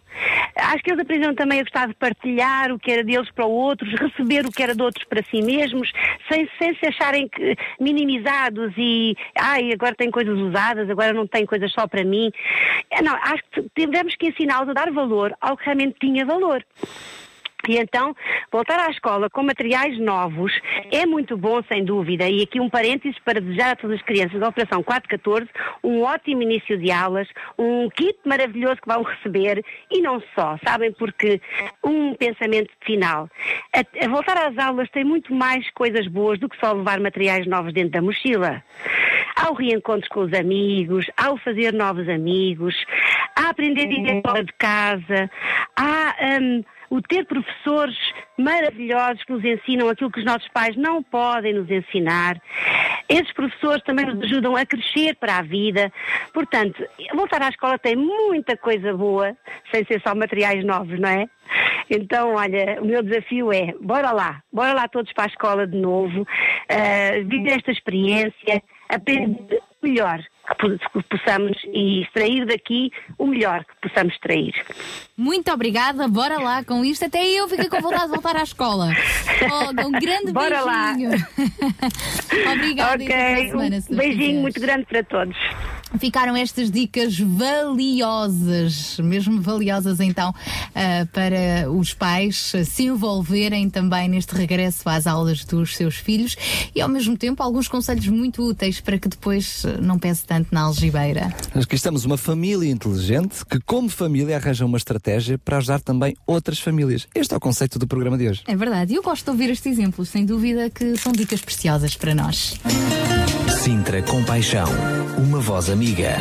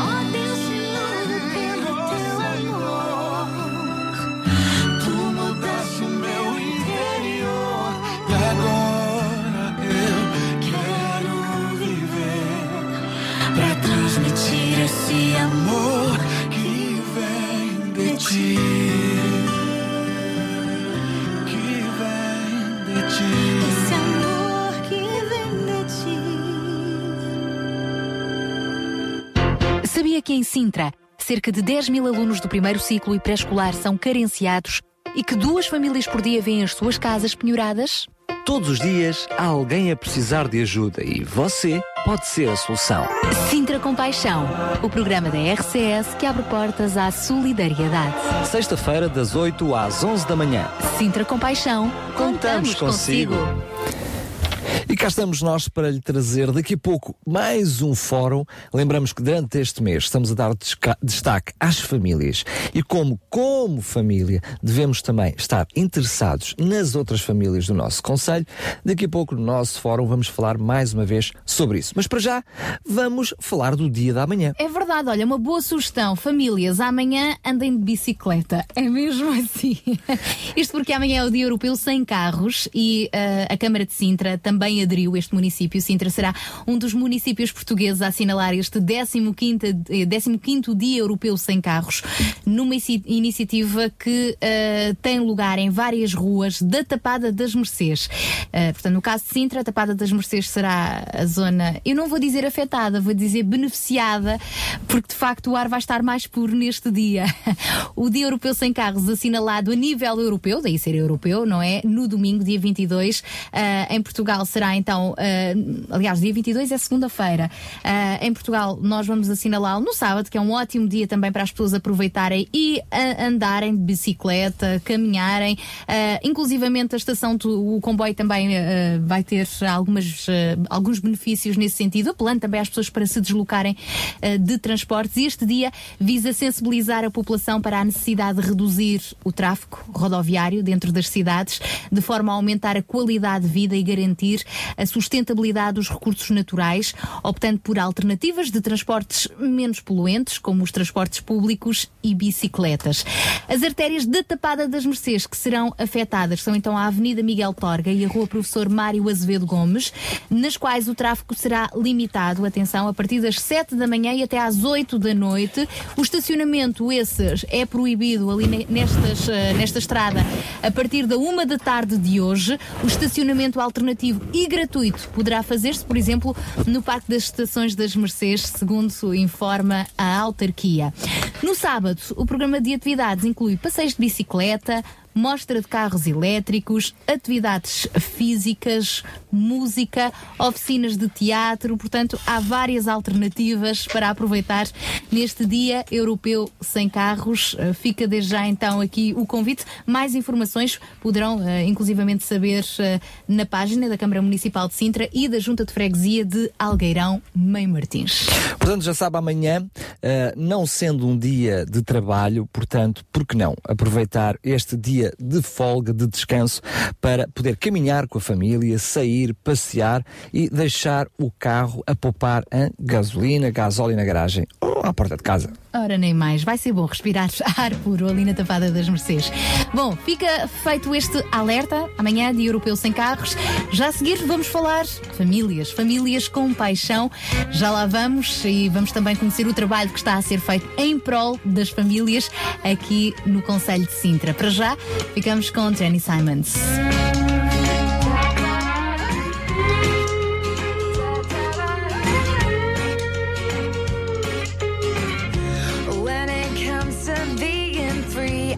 Am my own worst enemy.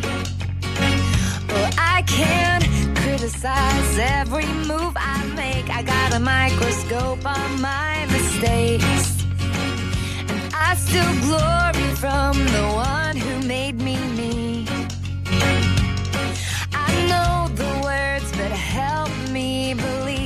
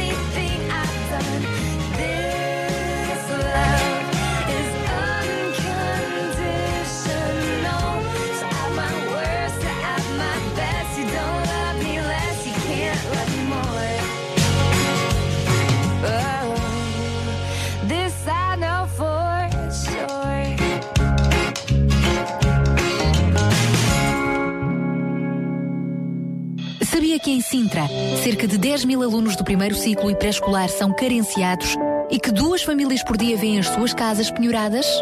Todos os dias há alguém a precisar de ajuda e você pode ser a solução. Sintra Compaixão, o programa da RCS que abre portas à solidariedade. Sexta-feira, das 8 às 11 da manhã. Sintra Compaixão, contamos consigo. 10 horas e 8 minutos. Esta é então a terceira e última hora do nosso Sintra Compaixão. Vamos falar de famílias e vamos também pensar um bocadinho a que famílias pertencemos, olhar ah, para exemplos encorajadores e ao mesmo tempo motivar-nos a ajudarmos outras famílias e a aceitarmos ajuda. Todos precisamos uns dos outros. Para já, para começar, o que é família? Designa-se por família o conjunto de pessoas que possuem grau de parentesco entre si e vivem na mesma casa, formando um lar. Uma família tradicional é normalmente formada pelo pai e a mãe, unidos por matrimónio ou união de facto, e por um ou mais filhos, compondo uma família nuclear ou elementar. A família é considerada uma instituição responsável por promover a educação dos filhos e influenciar o comportamento dos mesmos no meio social. O papel da família no desenvolvimento de cada indivíduo é fundamental eh, e de uma importância vital. É no seio familiar que são transmitidos os valores morais e sociais que servirão de base para o processo de socialização da criança, bem como as contradições e os costumes perpetuados através de gerações. O ambiente familiar é um local onde deve existir harmonia, afetos, proteção e todo o tipo de apoio necessário na resolução de conflitos ou problemas de alguns dos membros. As relações de confiança, segurança, conforto e bem-estar proporcionam a unidade familiar. Mas claro, o conceito de família vai bem mais além desta simples definição. Muitas são as dimensões às quais associamos o conceito de família. A família progenitora, a família étnica, a família cultural, família artística, família política, família religiosa, família missionária, família de pensamento, família gastronómica, por exemplo, ou até a família desportiva. Sem dúvida nenhuma, a primeira família que nos influenciou foi a que nos criou. Contudo, ao longo dos anos, fomos sendo influenciados por outras famílias que não fazem mais parte da nossa família tradicional. Seja como for, sempre voltamos à célula multiplicadora de toda a sociedade, a família. Como podemos nós voltarmos então ao conceito básico exposto no livro de Gênesis acerca de identidade e do propósito de todas as famílias? Famílias abençoadas que servem de bênção para todas as famílias da Terra. Bom, hoje vamos então uh, falar sobre este assunto. Vamos também procurar fazer um diagnóstico das famílias de Sintra e para isso uh, temos já dois convidados connosco em estúdio. Temos o vereador da Ação Social da Câmara Municipal de Sintra, Eduardo Quintanova. Temos o prazer de o ter uma vez mais connosco. Olá, muito bom dia. Obrigada por estar connosco. E temos também Cristina Calaim, da Ser Alternativa, uh, uma das organizações que está também uh, de alguma forma associada ao Sintra Compaixão. Olá, bom dia, Cristina. Bom dia, obrigada. Eu quero agradecer a ambos por estarem aqui connosco. Um, é verdade que ah, estamos, eh, temos, temos estado este mês a falar sobre famílias e hum, quem está do outro lado pode perguntar, então, mas o que é que, que sentido é que poderá fazer uh, o vereador, por exemplo, o vereador Eduardo Quintanova estar connosco aqui para falar famílias? A questão é que num conceito, numa sociedade onde queremos um conselho mais compaixão e de famílias com paixão, a Câmara Municipal de Sintra e sobretudo a sua variação é um conjunto de famílias a própria Câmara Municipal, a própria equipa da variação são famílias que ajudam, por exemplo, instituições que ajudam outras famílias que por si mesmo vão ajudar ainda mais outras famílias. Ou seja, acaba por ser um conceito muito alargado que é esta família mais alargada que é a nossa sociedade e agora no nosso pequenino Conselho de Sintra. Já tivemos a oportunidade de falar noutras ocasiões sobre aquilo que são os projetos de, desta própria Câmara, da variação, aquilo que é o projeto para. Estes próximos anos e está centrado também ele na família. Por isso faz muito mais sentido, ou faz todo o sentido, tê-lo connosco hoje aqui. Vamos ter a oportunidade ao longo deste fórum de tentar ajudar e motivar outras famílias do outro lado dos microfones também a serem famílias com paixão e serem elas também ajudadoras de outras, mas eu queria começar precisamente por essa, por essa gênese. Chegaram, arrumaram a casa, mas constituíram-se também uma equipa, de alguma forma, também uma célula do sociedade, uma família. Em primeiro lugar, antes de olharmos para o exterior, como é que é essa célula, como é que é essa família que sabemos que certamente, sem, sem hipocrisia, sem, sem falsos, falsas modéstias, certamente terá os seus conflitos, certamente terá as suas uh, opiniões e discórdias, mas como é que funciona essa família que se uniu de uma forma muito especial em função de um objeto específico que é ajudar outras famílias? Muito bom dia a todos. Bem, confesso que nunca me tinham colocado a, a questão nesses. Às vezes olha-se muito para fora. É não verdade, é verdade. Nunca me teriam- tinham colocado a questão nesses moldes, mas a forma como a coloca, eh, de facto, quase que responde eh, a essa questão. A Câmara é governada por eh, diversas forças políticas, há um acordo para garantirmos a governabilidade do município e todos, eh, de algum modo, contribuírem para transformar a vida dos nossos municípios para melhor, porque é para isso que existem eh, as autarquias locais eh, e aquele conjunto de pessoas, de facto, hoje eh, teve que eh, teve que relacionar-se quase, diria mesmo, como uma verdadeira família. Uma verdadeira família não só entre os eleitos locais, aqueles que são os detentores dos e que exercem os cargos políticos, mas também com os próprios funcionários. A Câmara Municipal de Sintra é uma Câmara muito grande, uma Câmara com cerca de 3 mil funcionários e com empresas, com várias, digamos, várias eh, organizações, todos integrados Podes juntar aí as próprias juntas de freguesia, que de alguma próprias, forma claro, pró- subordinadas aliás, própria... aliás o, o senhor presidente de, de Câmara tem uma expressão que eu acho muito interessante. Ele diz a Câmara somos todos nós. Somos nós, Câmara, eh, enquanto órgão, e somos as juntas de freguesia. Eh, e de facto nós temos que, com, com o respeito, tal e qual como uma família, entre os seus membros, temos que encontrar os pontos de concórdia, sempre no, no- com vista à concretização de um bem comum, que é desenvolver o Conselho, torná-lo mais atrativo, torná-lo mais desenvolvido eh, e torná-lo mais solidário. Porque eu acho que é muito importante hoje, eh, fala-se muito em conselhos desenvolvidos, em conselhos eh, com, com progresso económico e social, mas a construção de conselhos solidários é uma nova noção que eu acho que é muito importante nós importarmos também para, digamos, nosso- os nossos modelos de governação. Servir as famílias é prioridade da Câmara de Sintra? É. Como? Aliás, eh, nós, eh, o próprio, o- o- nós fixamos cinco objetivos estratégicos para o mandato e o próprio primeiro desses cinco objetivos diz tudo. Eh, Quando uma Câmara decide que o primeiro objetivo, durante quatro anos, em que todas as unidades orgânicas têm que estar empenhadas em concretizar, é o aprofundamento dos apoios sociais às comunidades mais vulneráveis, significa que a Câmara faz das nossas famílias, independentemente da sua concepção, família alargada, aquela família tradicional, a nova família moderna, monoparental, eh, famílias, famílias que eh, é um bocadinho estranho falar-se assim, mas famílias constituídas por uma única pessoa, há cada vez mais cidadãos e cidadãs a viverem sozinhos e é necessário nós olharmos também para essas pessoas como, digamos, um, um núcleo familiar enquanto economia doméstica. Ou seja, não olhar para eles isoladamente como se não precisassem do- da nossa atenção, porque eh, eh, também precisam.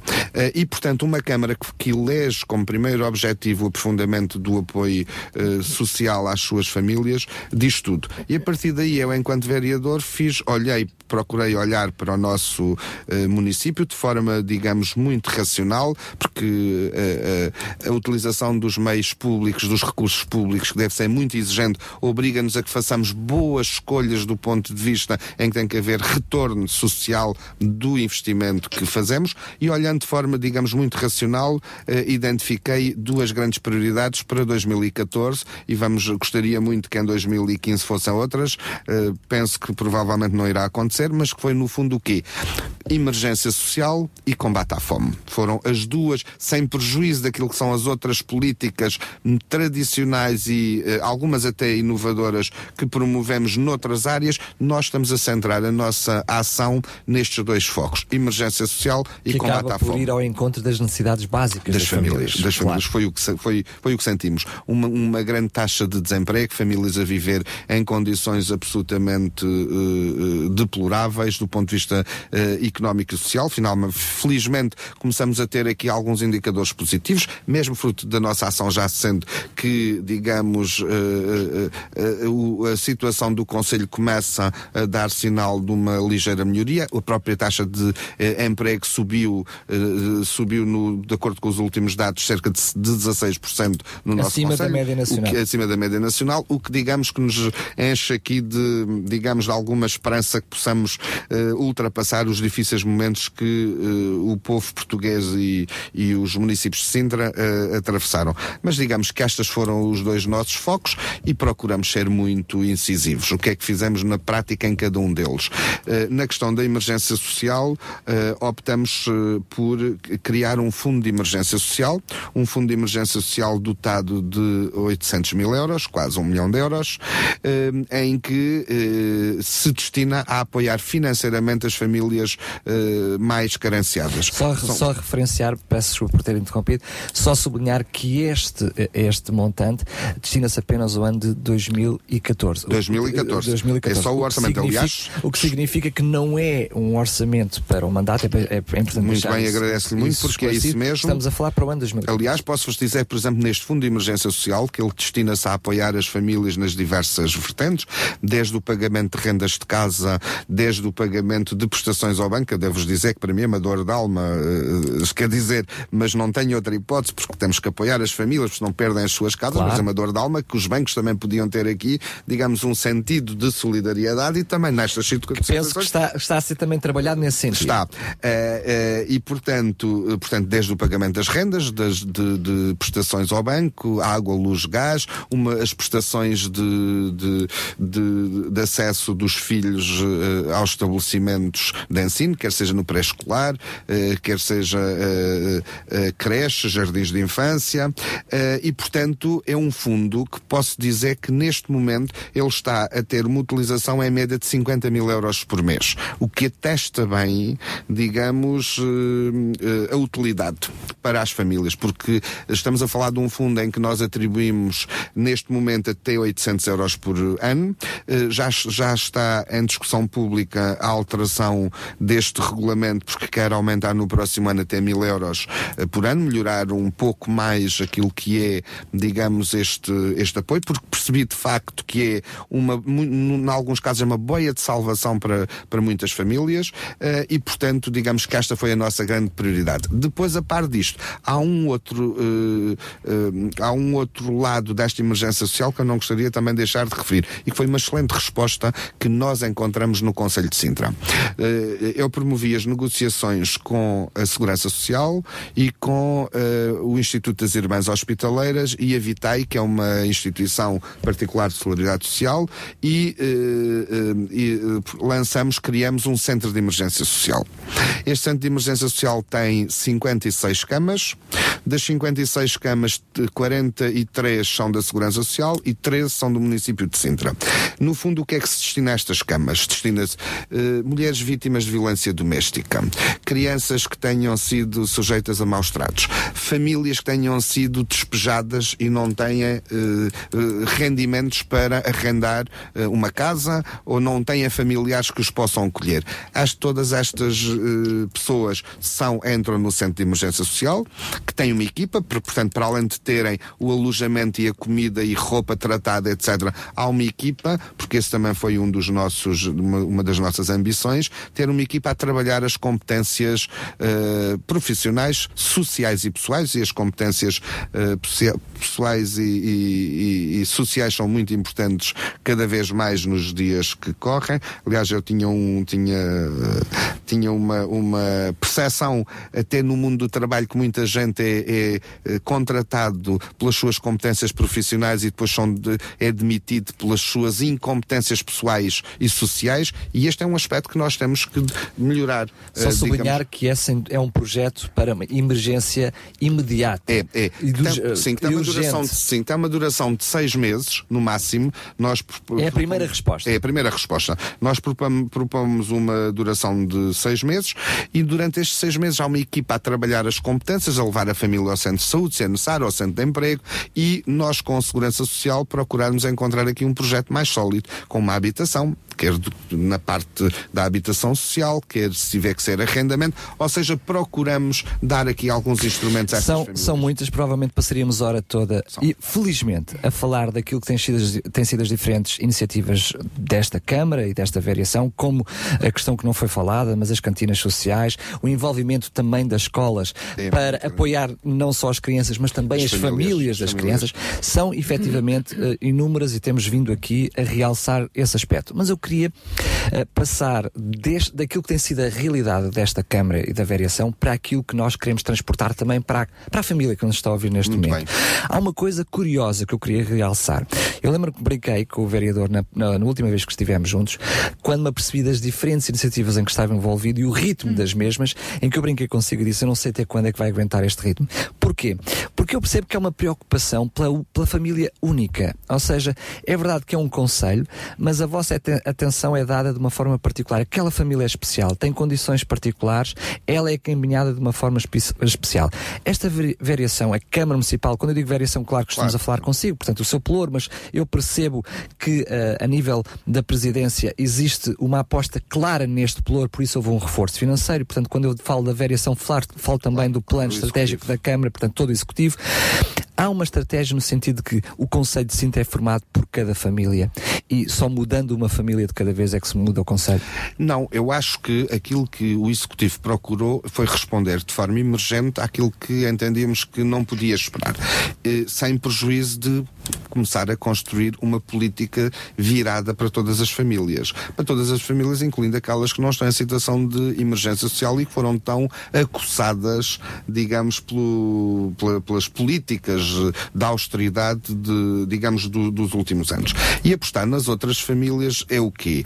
É, neste momento, nós não tivemos possibilidade de reduzir já as, eh, a incidência fiscal municipal, mas houve uma opção Até porque houve redução de custos para a própria autarquia, portanto. Mas houve uma opção clara de manter, de não aumentar absolutamente em nada para não agravar, digamos, a situação das famílias no Conselho de Sintra. E depois há, digamos, aquilo que nós entendemos que é a aposta no- nos equipamentos sociais a que todas as famílias devem aceder, nomeadamente a questão da saúde. A questão da saúde e a questão da saúde, deixa-me fazer só aqui um Força. parte, porque eu acho que é muito interessante porque nós temos sido acusados, executivos, este executivo, e por muitas pessoas, e eu em particular, por nos estarmos a substituir ao governo.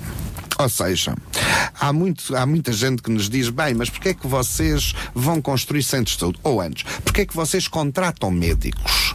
Porquê é que uma Câmara Municipal, que foi inédito no país, nós eh, tínhamos um problema que a ARS Lisboa e Val do Tejo nos diz claramente não temos médicos para colocar em Sintra e nós dizemos então nós vamos arranjar esses médicos e vamos contratá-los e vamos colocá-los no centro de saúde sob a supervisão da ARS de Lisboa e Val do Tejo. Ou então damos outras contrapartidas. Ainda eh, há dois dias chegaram dois médicos cubanos, dois jovens médicos cubanos que eh, vão prestar eh, os serviços médicos na freguesia de Almagem do Bispo, Pinheiro e Montelavar, em que a contrapartida que nós demos para que aqueles médicos pudessem instalar-se foi dar-lhes casa, uma casa mobilada, para eles ser atrativo virem para o Conselho de Sintra. E há muita gente que nos pergunta, mas porquê é que se o governo, digamos, não faz isso, porquê é que fazem vocês? Por uma razão muito simples. Porque nós temos que melhorar a vida das pessoas.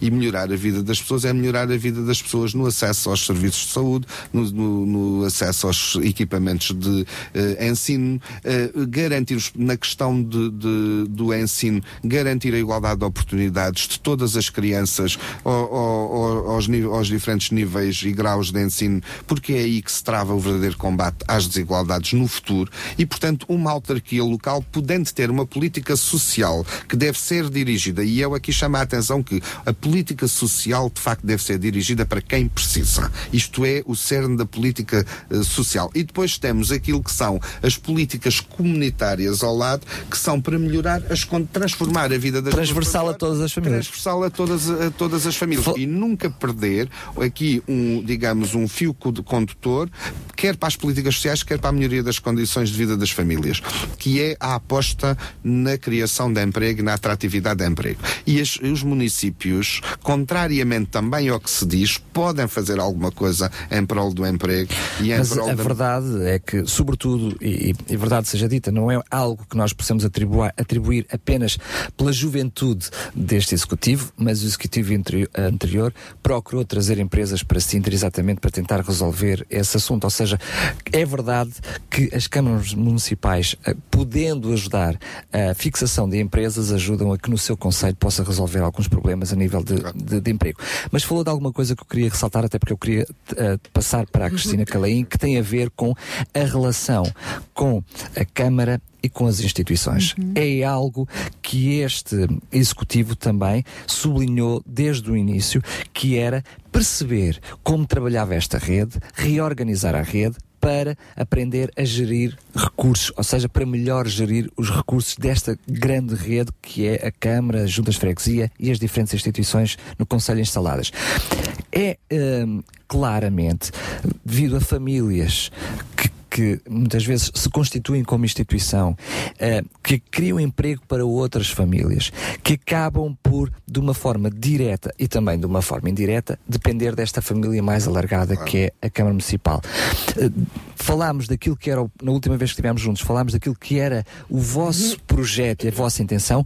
Depois do processo todo relacionado, eh, concluído, como é que tem sido durante este período essa relação institucional entre Câmara e instituições? Olha, na minha perspectiva, depois temos aqui uma associação também. Já iremos- já iremos dar para não também. dizer, mas na minha perspectiva tem sido uma relação muito boa. Naturalmente eh, que quando muda um executivo, eh, por vezes, até porque as instituições, estávamos a falar de um executivo que esteve durante 12 anos, tinham uma relação de, digamos, eh, de, de, de convivência já de muito tempo e, portanto, por vezes eh, até é quase difícil projetar-se a mudança. Mas, de facto, eh, passado, passados estes meses, quase um ano, eh, a, nossa relação com as instituições é melhor em termos de cooperação. Eu tenho tra- transmitido às instituições muito claramente eh, eh, o esforço de valorização que nós procuramos fazer da Câmara relativa, eh, de- a partir da Câmara relativamente ao seu papel, porque tenho a concepção muito clara de que nós, município, não chegamos às pessoas se não for através das instituições. Tenho isso muito claro. Ou seja, quando eu vou, por exemplo, a uma instituição que me convida, por exemplo, ainda há duas semanas estive na, aqui na, na, na, Na Ser na Ser Alternativa. E eu só me foi permitido conhecer aquelas pessoas e transmitir os projetos da Câmara e envolver as pessoas porque estou ali ao lado e porque estou com eles. Ou seja, porque senão eu não tenho sequer possibilidade de chegar às pessoas. Estamos a falar num conselho com quase 500 mil pessoas, 319 km quadrados e, portanto, temos que valorizar as instituições porque elas são, são digamos, interlocutores privilegiados para, para nos ajudarem a construir as nossas políticas e levá-las, a, a fazê-las chegar eh, às pessoas. A experiência que temos no Conselho Local da Ação Social tem sido uma experiência muito boa. Eu procurei desde o início, só para ter-se uma ideia, o Conselho Local da Ação Social, em média, reunia duas vezes por ano. Só este ano já reuniu quatro ou cinco. O Conselho da Ação Social é onde se sentam todos os parceiros Câmara, lado a lado, com, todo, com os parceiros institucionais do Ministério do Emprego, do Ministério da, da Segurança, Solidariedade e Segurança Social, da Educação, da Justiça e o Serviço de Estrangeiros e Fronteiras, onde todos estamos sentados e onde discutimos, digamos, as políticas de igual, ou seja, em que as associações também trazem os seus aporos para aquilo que são as políticas eh, municipais. E a minha, eh, desde o início eu sempre disse que queria que o Conselho Local da Ação Social funcionasse como uma verdadeira rede de pesca, que temos nós, e que nós, quando eh, identificamos uma dificuldade, sabemos onde resolvê-la. E eu tive, por exemplo, há pouco tempo esse exemplo muito claro e que me deu uma grande satisfação, que foi, de um momento para o outro, por razões que não importa, ah, o Centro Paroquial do Cacém teve que cessar de um momento para o outro eh, eh, a prestação de eh, cantina social a cerca de 30 famílias e portanto nós ficamos ali digamos numa situação complicada. Mas a verdade é que fruto de termos já este conselho local e esta rede organizada nós conseguimos num dia identificar um parceiro na rede que tinha disponibilidade e digamos capacidade instalada para suprir esta carência. E a verdade é que também foi pelo facto da Segurança Social estar ali sentada e nós resolvermos à mesa todos que passados dois dias aquelas famílias estavam todas, eh, digamos, a lhe ser garantido, eh, digamos, Portanto, esta social. prestação. E portanto a relação tem sido muito boa. Eh, Nós atribuímos, fizemos a atribuição dos subsídios de forma normal, valorizamos, reconhece que procuramos valorizar. Há três eixos dos subsídios que são equipamentos, arrendamentos e projetos. Nós procuramos valorizar projetos para envolver mais as pessoas. O, o montante este ano foi o mesmo Mas que o ano passado. interromper, mas é que ao envolver, ao, ao, eh, participar nos projetos, mantém a estrutura dos equipamentos. Como? Ou seja, ao apostar nos projetos, ao invés de apostar nos equipamentos, Sim. a verdade é que quando aposta nos projetos, que são de equipamentos, mantém possível a- a- esses equipamentos continuarem a existir. Não, sem dúvida nenhuma. por ser para não, não, não, ajuda. sem, sem dúvida nenhuma. Ou seja, mas aquilo que nós fazemos é. Em é- função do projeto e não e do equipamento. Exatamente. Ou, ou seja, tem- te- nós o que procura, o que nós dizemos é queremos apoiar projetos a favor das instituições que podem envolver a requalificação dos equipamentos. Agora, tem que ser tudo, digamos, Virado no interesse, no interesse interesse das é as pessoas. famílias. O que interessa é as famílias é que chegue e que chegue eh, às pessoas. Claro. Então, Cristina Calaim, ah, e como é que a grande família da Ser Alternativa,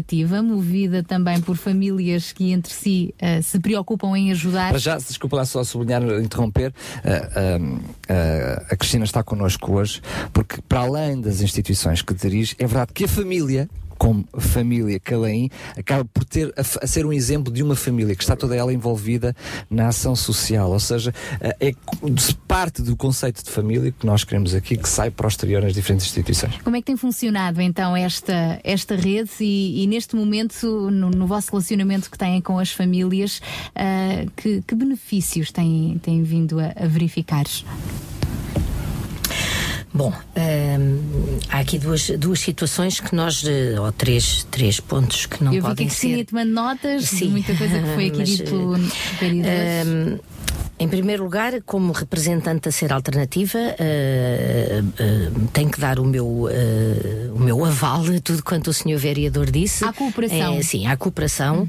Um, antes nós também tínhamos boa cooperação com a Câmara, portanto eu não posso agora estar a dizer que é só a partir de agora Que desta nova é variação bom. Claro. que, que é boa, não é? Há continuidade. Há continuidade e há uma, um, de alguma forma, uma que eu penso que é imprimido a este, a este processo todo pelo feitio do senhor vereador, há uma, uma rapidez, eh, uma dinâmica mais de, de- de resposta, mas eu também não estou a- com isto agora a querer fazer comparações eh, com a variação anterior, não, não é essa a questão. Portanto, estamos a funcionar em cooperação, estamos a funcionar em, em canal eh, direto, quase. eh, Fazendo o que é entre- possível entre Câmara em e as diferentes partes. que, pelo menos, eh, a ser alternativa, assim tem, tem funcionado.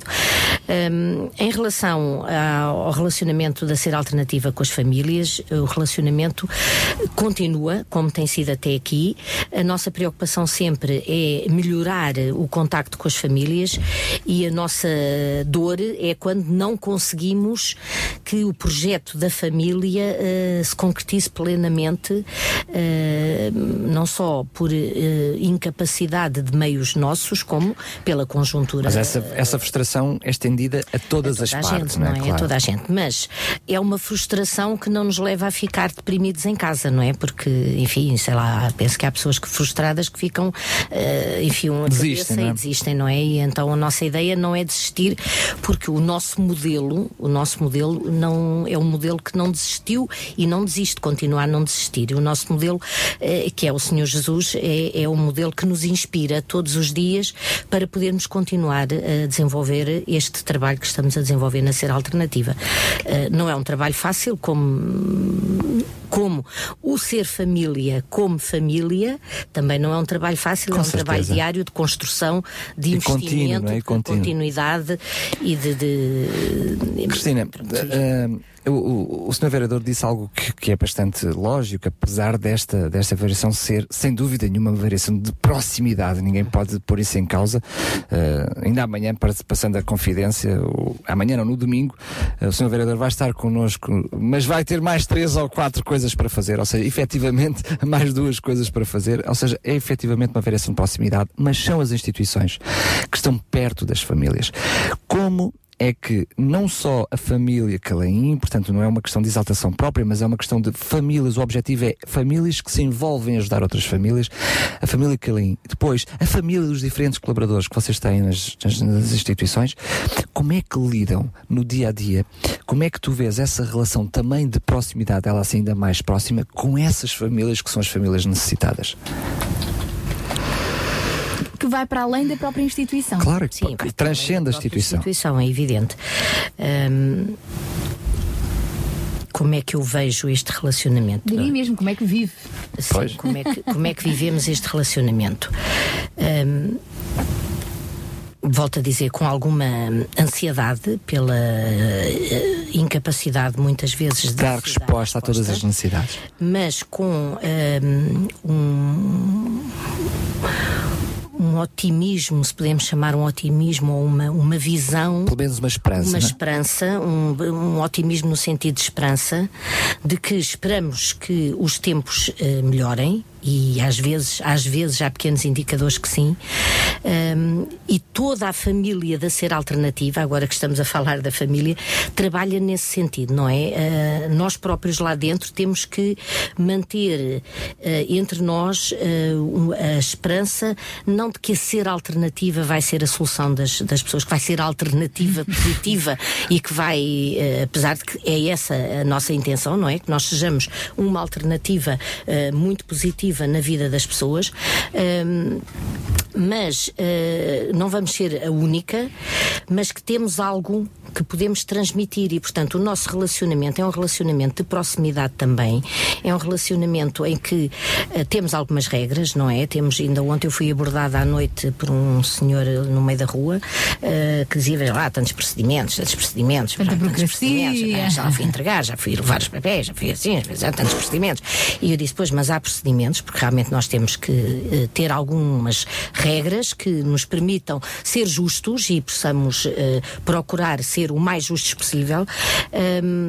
Mas a nossa porta está aberta e nós procuramos dar a resposta que as famílias necessitam. Eu, eu hum, como família agora, como família mesmo, eh, a minha família, os meus filhos, eu, os, eh, os meus pais, os meus sogros, enfim, toda a família, os cunhados, etc. Hum, mas agora falando mesmo na minha família nuclear, não é? Eu, o meu marido, os meus filhos, as minhas noras, os meus genros, netos, etc. Eu sei que o que nos move é algo que nos leva a estar em contato com as famílias e a procurarmos eh, a diferença. Se conseguimos, se somos corretos sempre, se somos, se cumprimos as expectativas das pessoas, nós procuramos, mas sabemos que temos falhas, porque como humanos, por vezes, eh, escapa-nos algumas coisas. certeza. E não somos super, não somos super família de maneira nenhuma.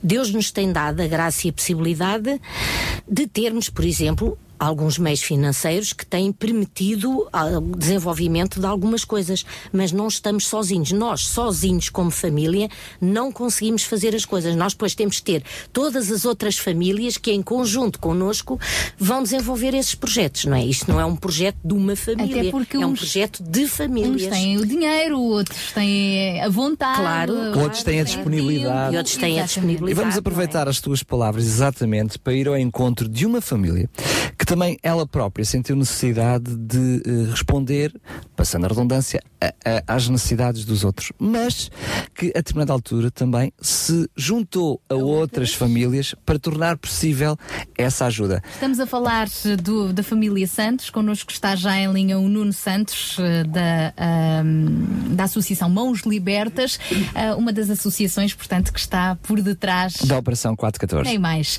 Olá, muito bom dia, Nuno. Nuno, alô? Estou. Olá, bom dia. Não bem? estavas no banho, pois não, Nuno? não, não. Estava em banho-maria à espera de entrar no ar. Muito bem. Olha, Nuno, estávamos precisamente a falar deste conceito de família e a Cristina estava a partilhar com os nossos ouvintes e connosco aqui no estúdio de que hum, é- foi importante o envolvimento dela, mas que eh, necessitou da ajuda de outras famílias. Nós já ouvimos o teu testemunho noutras ocasiões. Eh, em vez de te perguntar como é, que, como é que está a ser essa parceria, como é que tudo começou eh, com a tua própria família e depois com as outras famílias, como queremos também motivar outras famílias que estão do outro lado dos microfones a ser essas famílias com paixão, eu perguntava-te como é que eh, foi possível reunir essas várias famílias. Imagina uma família que está do outro lado dos microfones e digo, muito bem, eu quero ajudar, mas co- como é que eu faço para envolver outras famílias? O- Como é que aconteceu com a Operação 414? Olha, hum, Daniel, eh, acima de tudo, eu, eu penso que isto tem que vir de- de- do coração, como é óbvio, de uma vontade própria, uma disponibilidade muito grande e um compromisso eh, ainda maior. Porque sem isso não, não conseguimos ir a lado nenhum. Eh, o nosso caso eh, foi uma vontade grande de fazer a diferença com alguém. Uh, começámos por, por os sem-abrigo, toxicodependentes, uh, há cinco anos atrás, sensivelmente, Bom, e a coisa foi crescendo. Uh, Apenas os quatro, apenas a vossa família, nesse cinco, caso. Ah, os cinco, sim, peço desculpa. claro os cinco. Eh, entretanto, pronto, começou a tomar umas proporções maiores, porque eu acho que o, o grande segredo eh, será sempre o amor que nós temos para dar ao próximo. Eh, e, e eu costumo dizer que nós temos tanto, tanto, tanto que transborda e temos que cuidar a alguém. Eh, e, e esse tem sido o nosso segredo, é, é transbordar eh, aquilo que sobra em nós, o amor, dar aos outros e fazer com que o, o depósito desses outros fique tão cheio que comece a transbordar também. E tem sido assim, isto tem sido um crescimento contínuo. eh, olha, não sei, não tenho palavras para descrever realmente. Eh, E depois termos Deus por trás disto tudo, eh, sendo de braço dado connosco, porque isso tem sido fundamental, como é óbvio. Não? é? Foi um, um crescimento apenas natural, ou seja, o exemplo da vossa família, a motivação intrínseca, ou seja, interior da vossa família que acabou por motivar outras que naturalmente foram eh, ao encontro eh, da vossa família para responder a essas necessidades, ou tu procuraste outras famílias, procuraste incentivar outras famílias ehm, a envolverem-se eh, nesse projeto? Isto acaba por ser um, um processo natural, ó- ó, Daniel, porque assim, eh, eu acredito que todas estas instituições, associações, câmaras, juntas, são necessárias e, e- e claro que fazem parte do nosso dia a dia. Eh, mas eu acredito muito mais ainda no conceito de família. Porque eh, uma família forte, com vontade de ajudar o próximo, de certeza que fará toda a diferença e, por sua vez, acabará por ajudar todas estas instituições e associações. Nós acabámos por nos transformar numa associação porque tinha que ser assim, porque, porque fiscalmente temos que existir, porque por uma série de situações. Mas eu costumo dizer que o nosso ADN verdadeiro é a nossa família. Eh, nós começámos por olhar em redor de quem estava ao nosso redor, estar mais atento a algumas situações nas escolas e começar a fazer diferença nos casos que nós víamos que podíamos ser úteis. E, e, obviamente quem está ao nosso lado acaba por ser influenciado por quem é que não deseja ajudar o próximo. Todos. é? E, acabou por ser assim. E o resultado é, de facto, o terceiro ano consecutivo da Operação 414. Começa com as crianças, mas estende-se a toda a família, mais uma vez. Sim, como é óbvio. A gente não pode olhar para uma criança e dissociar a, a família da- do, do caso em si. Agora, aquilo que nós temos conseguido, e, e- é isso que, me- que muito me satisfaz e muito me orgulha, é que têm sido estas crianças que, ao fim e ao cabo, têm transformado, ah, muitas delas, ah, a sua própria casa. Com o amor que nós lhe damos e que elas chegam a casa e que transmitem aos seus pais, aos seus irmãos, e, isso- e é isso que tem feito toda a diferença. Muito obrigada, Nuno, por continuar presente aqui também a acompanhar o nosso Sintra Compaixão com essa força, determinação, disciplina e muito amor acima de tudo. Possam seguir em frente com toda a família da Operação 414 e que no próximo domingo, sem dúvida, possamos ver muitos sorrisos ali no Hotel Penhalonga. Um grande abraço, Nuno. Aqui fica um testemunho de alguém que. Um grande abraço, Nuno, e até domingo.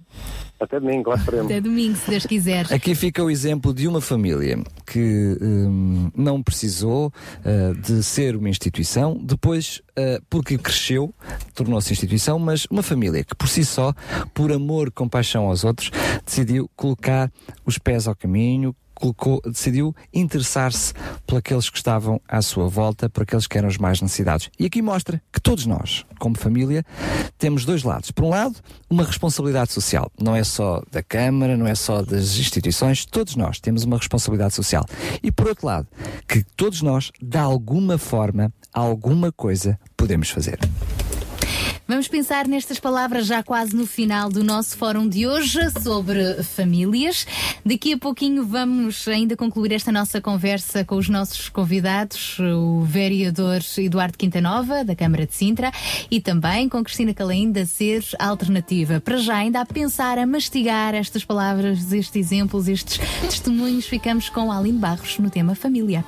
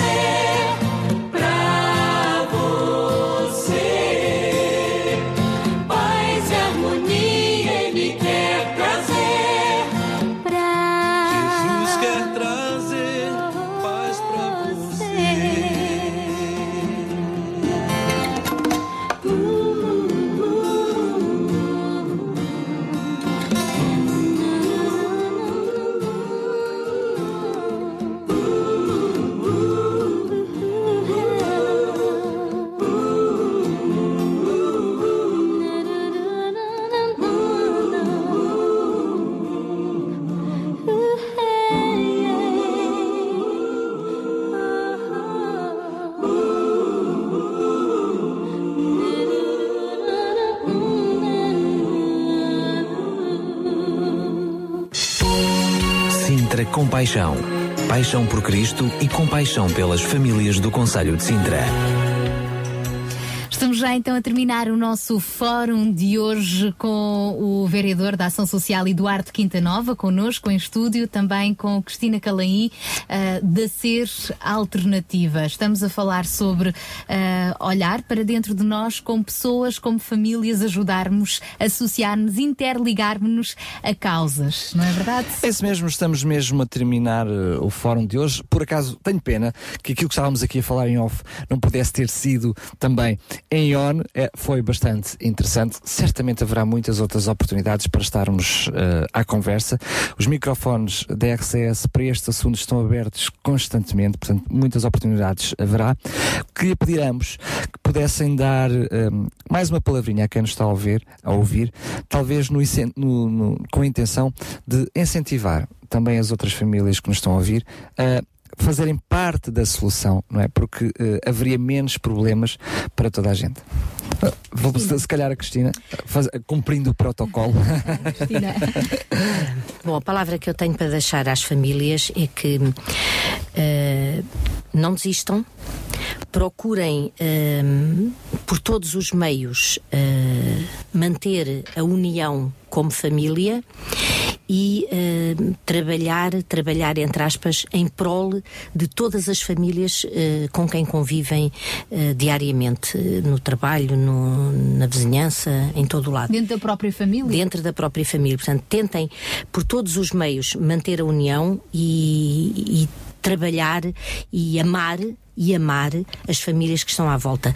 Eu penso que o sentido de eh, nos amarmos como família leva-nos a amar as outras famílias. E o sentido também de compreender o amor que Deus tem por nós leva-nos a amar as outras famílias. Portanto, aqueles, aquelas famílias que eh, não, não, não entendem ainda esta, este amor que vem de Deus como fonte do seu amor pelos outros, que também o possam entender aprender para, de uma melhor forma, de uma melhor forma, eh, além do que já est- estarão possivelmente a fazer, mas que de uma melhor forma possam amar os outros que estão à volta, entender e compreender o amor que vem de Deus para Interessar-se verdadeiramente pelos para outros, é? outros também. Fantástico. Obrigada, Cristina. Um grande abraço para a família Calaí, para a família Ser Obrigada. Alternativa e para todas Obrigada. as famílias que Mas estão convosco. não vamos, eu gostava eh, de fazer aqui um- uma, uma separação, peço desculpa.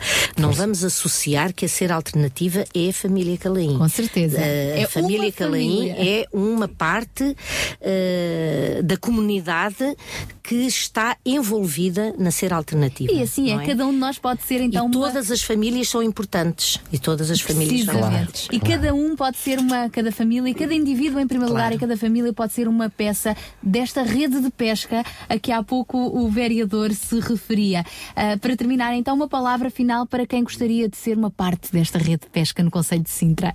Pode e deve. Eu gosto muito dessa ideia da rede de pesca e de cada um poder fazer parte eh, da, da mesma. Nós vivemos momentos muito difíceis, já há vários anos, eh, com grandes sacrifícios para as famílias. Não só as famílias eh, mais carenciadas, mas as famílias em geral foram muito afetadas pela crise que nós vivemos. E o que gostaria de dizer é que, como sempre, o país vai ultrapassar.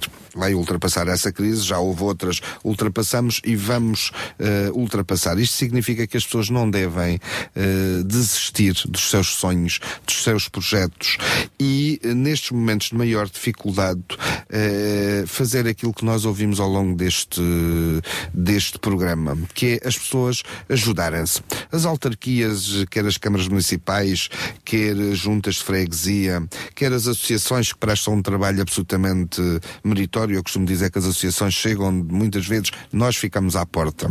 Eh, E as, as instituições eh, que, que- desempenham este papel, eh, fazendo-nos chegar às pessoas, têm um outro papel, com os próprios projetos que desenvolvem a ajudar as pessoas a ultrapassarem os momentos difíceis. Mas para além, e isto era o que estávamos a dizer, para além do papel das autarquias, o papel dos governos, o papel das regiões, dos municípios, há o papel da família, de cada família, e há o papel de cada um de nós. E o que se trata é se nós queremos ter um, construir um país e um mundo solidário em que todos damos um bocadinho de- daquilo que temos e ajudamos a que todos possam viver melhor, eh, ou então nós continuamos fechados numa redoma, vivendo de forma egoística, eh, eh, o que na minha opinião não faz sentido, porque isso é um modelo sem futuro e sem esperança. E portanto aquilo que eu apelo é que as pessoas se ajudem, porque se nos ajudarmos a todos, todos uns aos outros, mais rapidamente ultrapassaremos os momentos difíceis que atravessamos e podemos ser todos muito mais felizes. Muito bem. Obrigada então ao Sr. Vereador, que estará connosco, se Deus quiser, também no próximo domingo, não é? No ah, almoço da Operação 414, depois lhe daremos conta de como é que correu estas 50 famílias com as crianças, claro, vão receber o material escolar, vão ter muita animação, um tempo, uma festa especial para elas. João Barros, é o nosso ponto final, também ah, domingo, tudo a postos então, não é? Sim, eh, estamos todos preparados. Permitam-me só terminar com, com uma, pequena, uma pequena palavra. Eh, Cada um de nós temos vários chapéus, não é? Eu também sou responsável de instituição, também sou marido, também sou pai, eh, mas gostaria aqui de terminar com uma palavra com o meu chapéu de missionário, se pudermos assim dizer. Eh, o apóstolo Paulo refere no- na Epístola aos Romanos, eh, dizendo: eh, Não vos conformeis com as coisas deste mundo, mas transformai-vos pela renovação do vosso entendimento para experimentar a boa, perfeita, agradável vontade de Deus. Ora, não conformarmos com as coisas deste mundo é aquilo que nós temos vindo a falar. Nenhum de nós aqui está conformado com aquilo que estamos a viver nos dias de hoje. E espero que ninguém consiga se conformar com isso. Agora é preciso realmente pensar de uma maneira diferente. E aqui estamos nós outra vez a pensar de uma maneira diferente. E este é, de alguma forma, eh, o ADN eh, que queremos transmitir a todos os nossos ouvintes, todas as famílias que nos ouvem, eh, todas as famílias com as quais nós convivemos diariamente no nosso prédio, na nossa comunidade, que todas estas famílias possam ter iniciativas próprias, informais, que neste momento pode não ter aquela estrutura organizacional de uma ser alternativa ou, ou de qualquer outra instituição, mas que já parte de uma vontade do coração em querer servir uh, as famílias do seu próprio prédio, do seu próprio bairro, e isso faz a diferença, não é? E termino só dizendo o seguinte: é interessante, estavas a referir há bocado o livro de Gênesis, não é? Muito interessante. Uh, própria, as próprias escrituras falam acerca de uma família abençoada que serve de bênção para todas as famílias da Terra. Nem sequer estamos a falar aqui de famílias religiosas ou institucionais, ou seja lá o que for, mas sim de uma família que é abençoada por Deus, entendemos que assim é, e que serve de bênção para todas as famílias da Terra. Agora, imaginem, uma família num bairro, em Sintra, que não se conforma com a realidade das famílias da sua comunidade e que se mexe e que faz de tudo para ir ao encontro das necessidades das famílias dessa localidade, isso vai fazer diferença? Toda a diferença. Toda. Sendo que eh, essa, essa ajuda pode passar, às vezes, pelo silêncio, por não responder da mesma forma com que se é abordado, pode passar por ajudar a, a carregar um saco, pode ajudar por dar um sorriso a quem precisa, pode ajudar por dar a, mãe, a mão a quem tropeça. Ou seja, não estamos a falar de cada um de nós se envolver financeiramente para ajudar alguém. Estamos a falar de nos interessarmos genuinamente por aqueles que estão ao nosso lado, quer conheçamos, quer não conheçamos. Quando nós vivemos realidades que num prédio muitas vezes dizemos bom dia a alguém e as pessoas nem sequer respondem, vamos continuar a dizer bom dia. Estamos a falar de coisas práticas, ser famílias com paixão.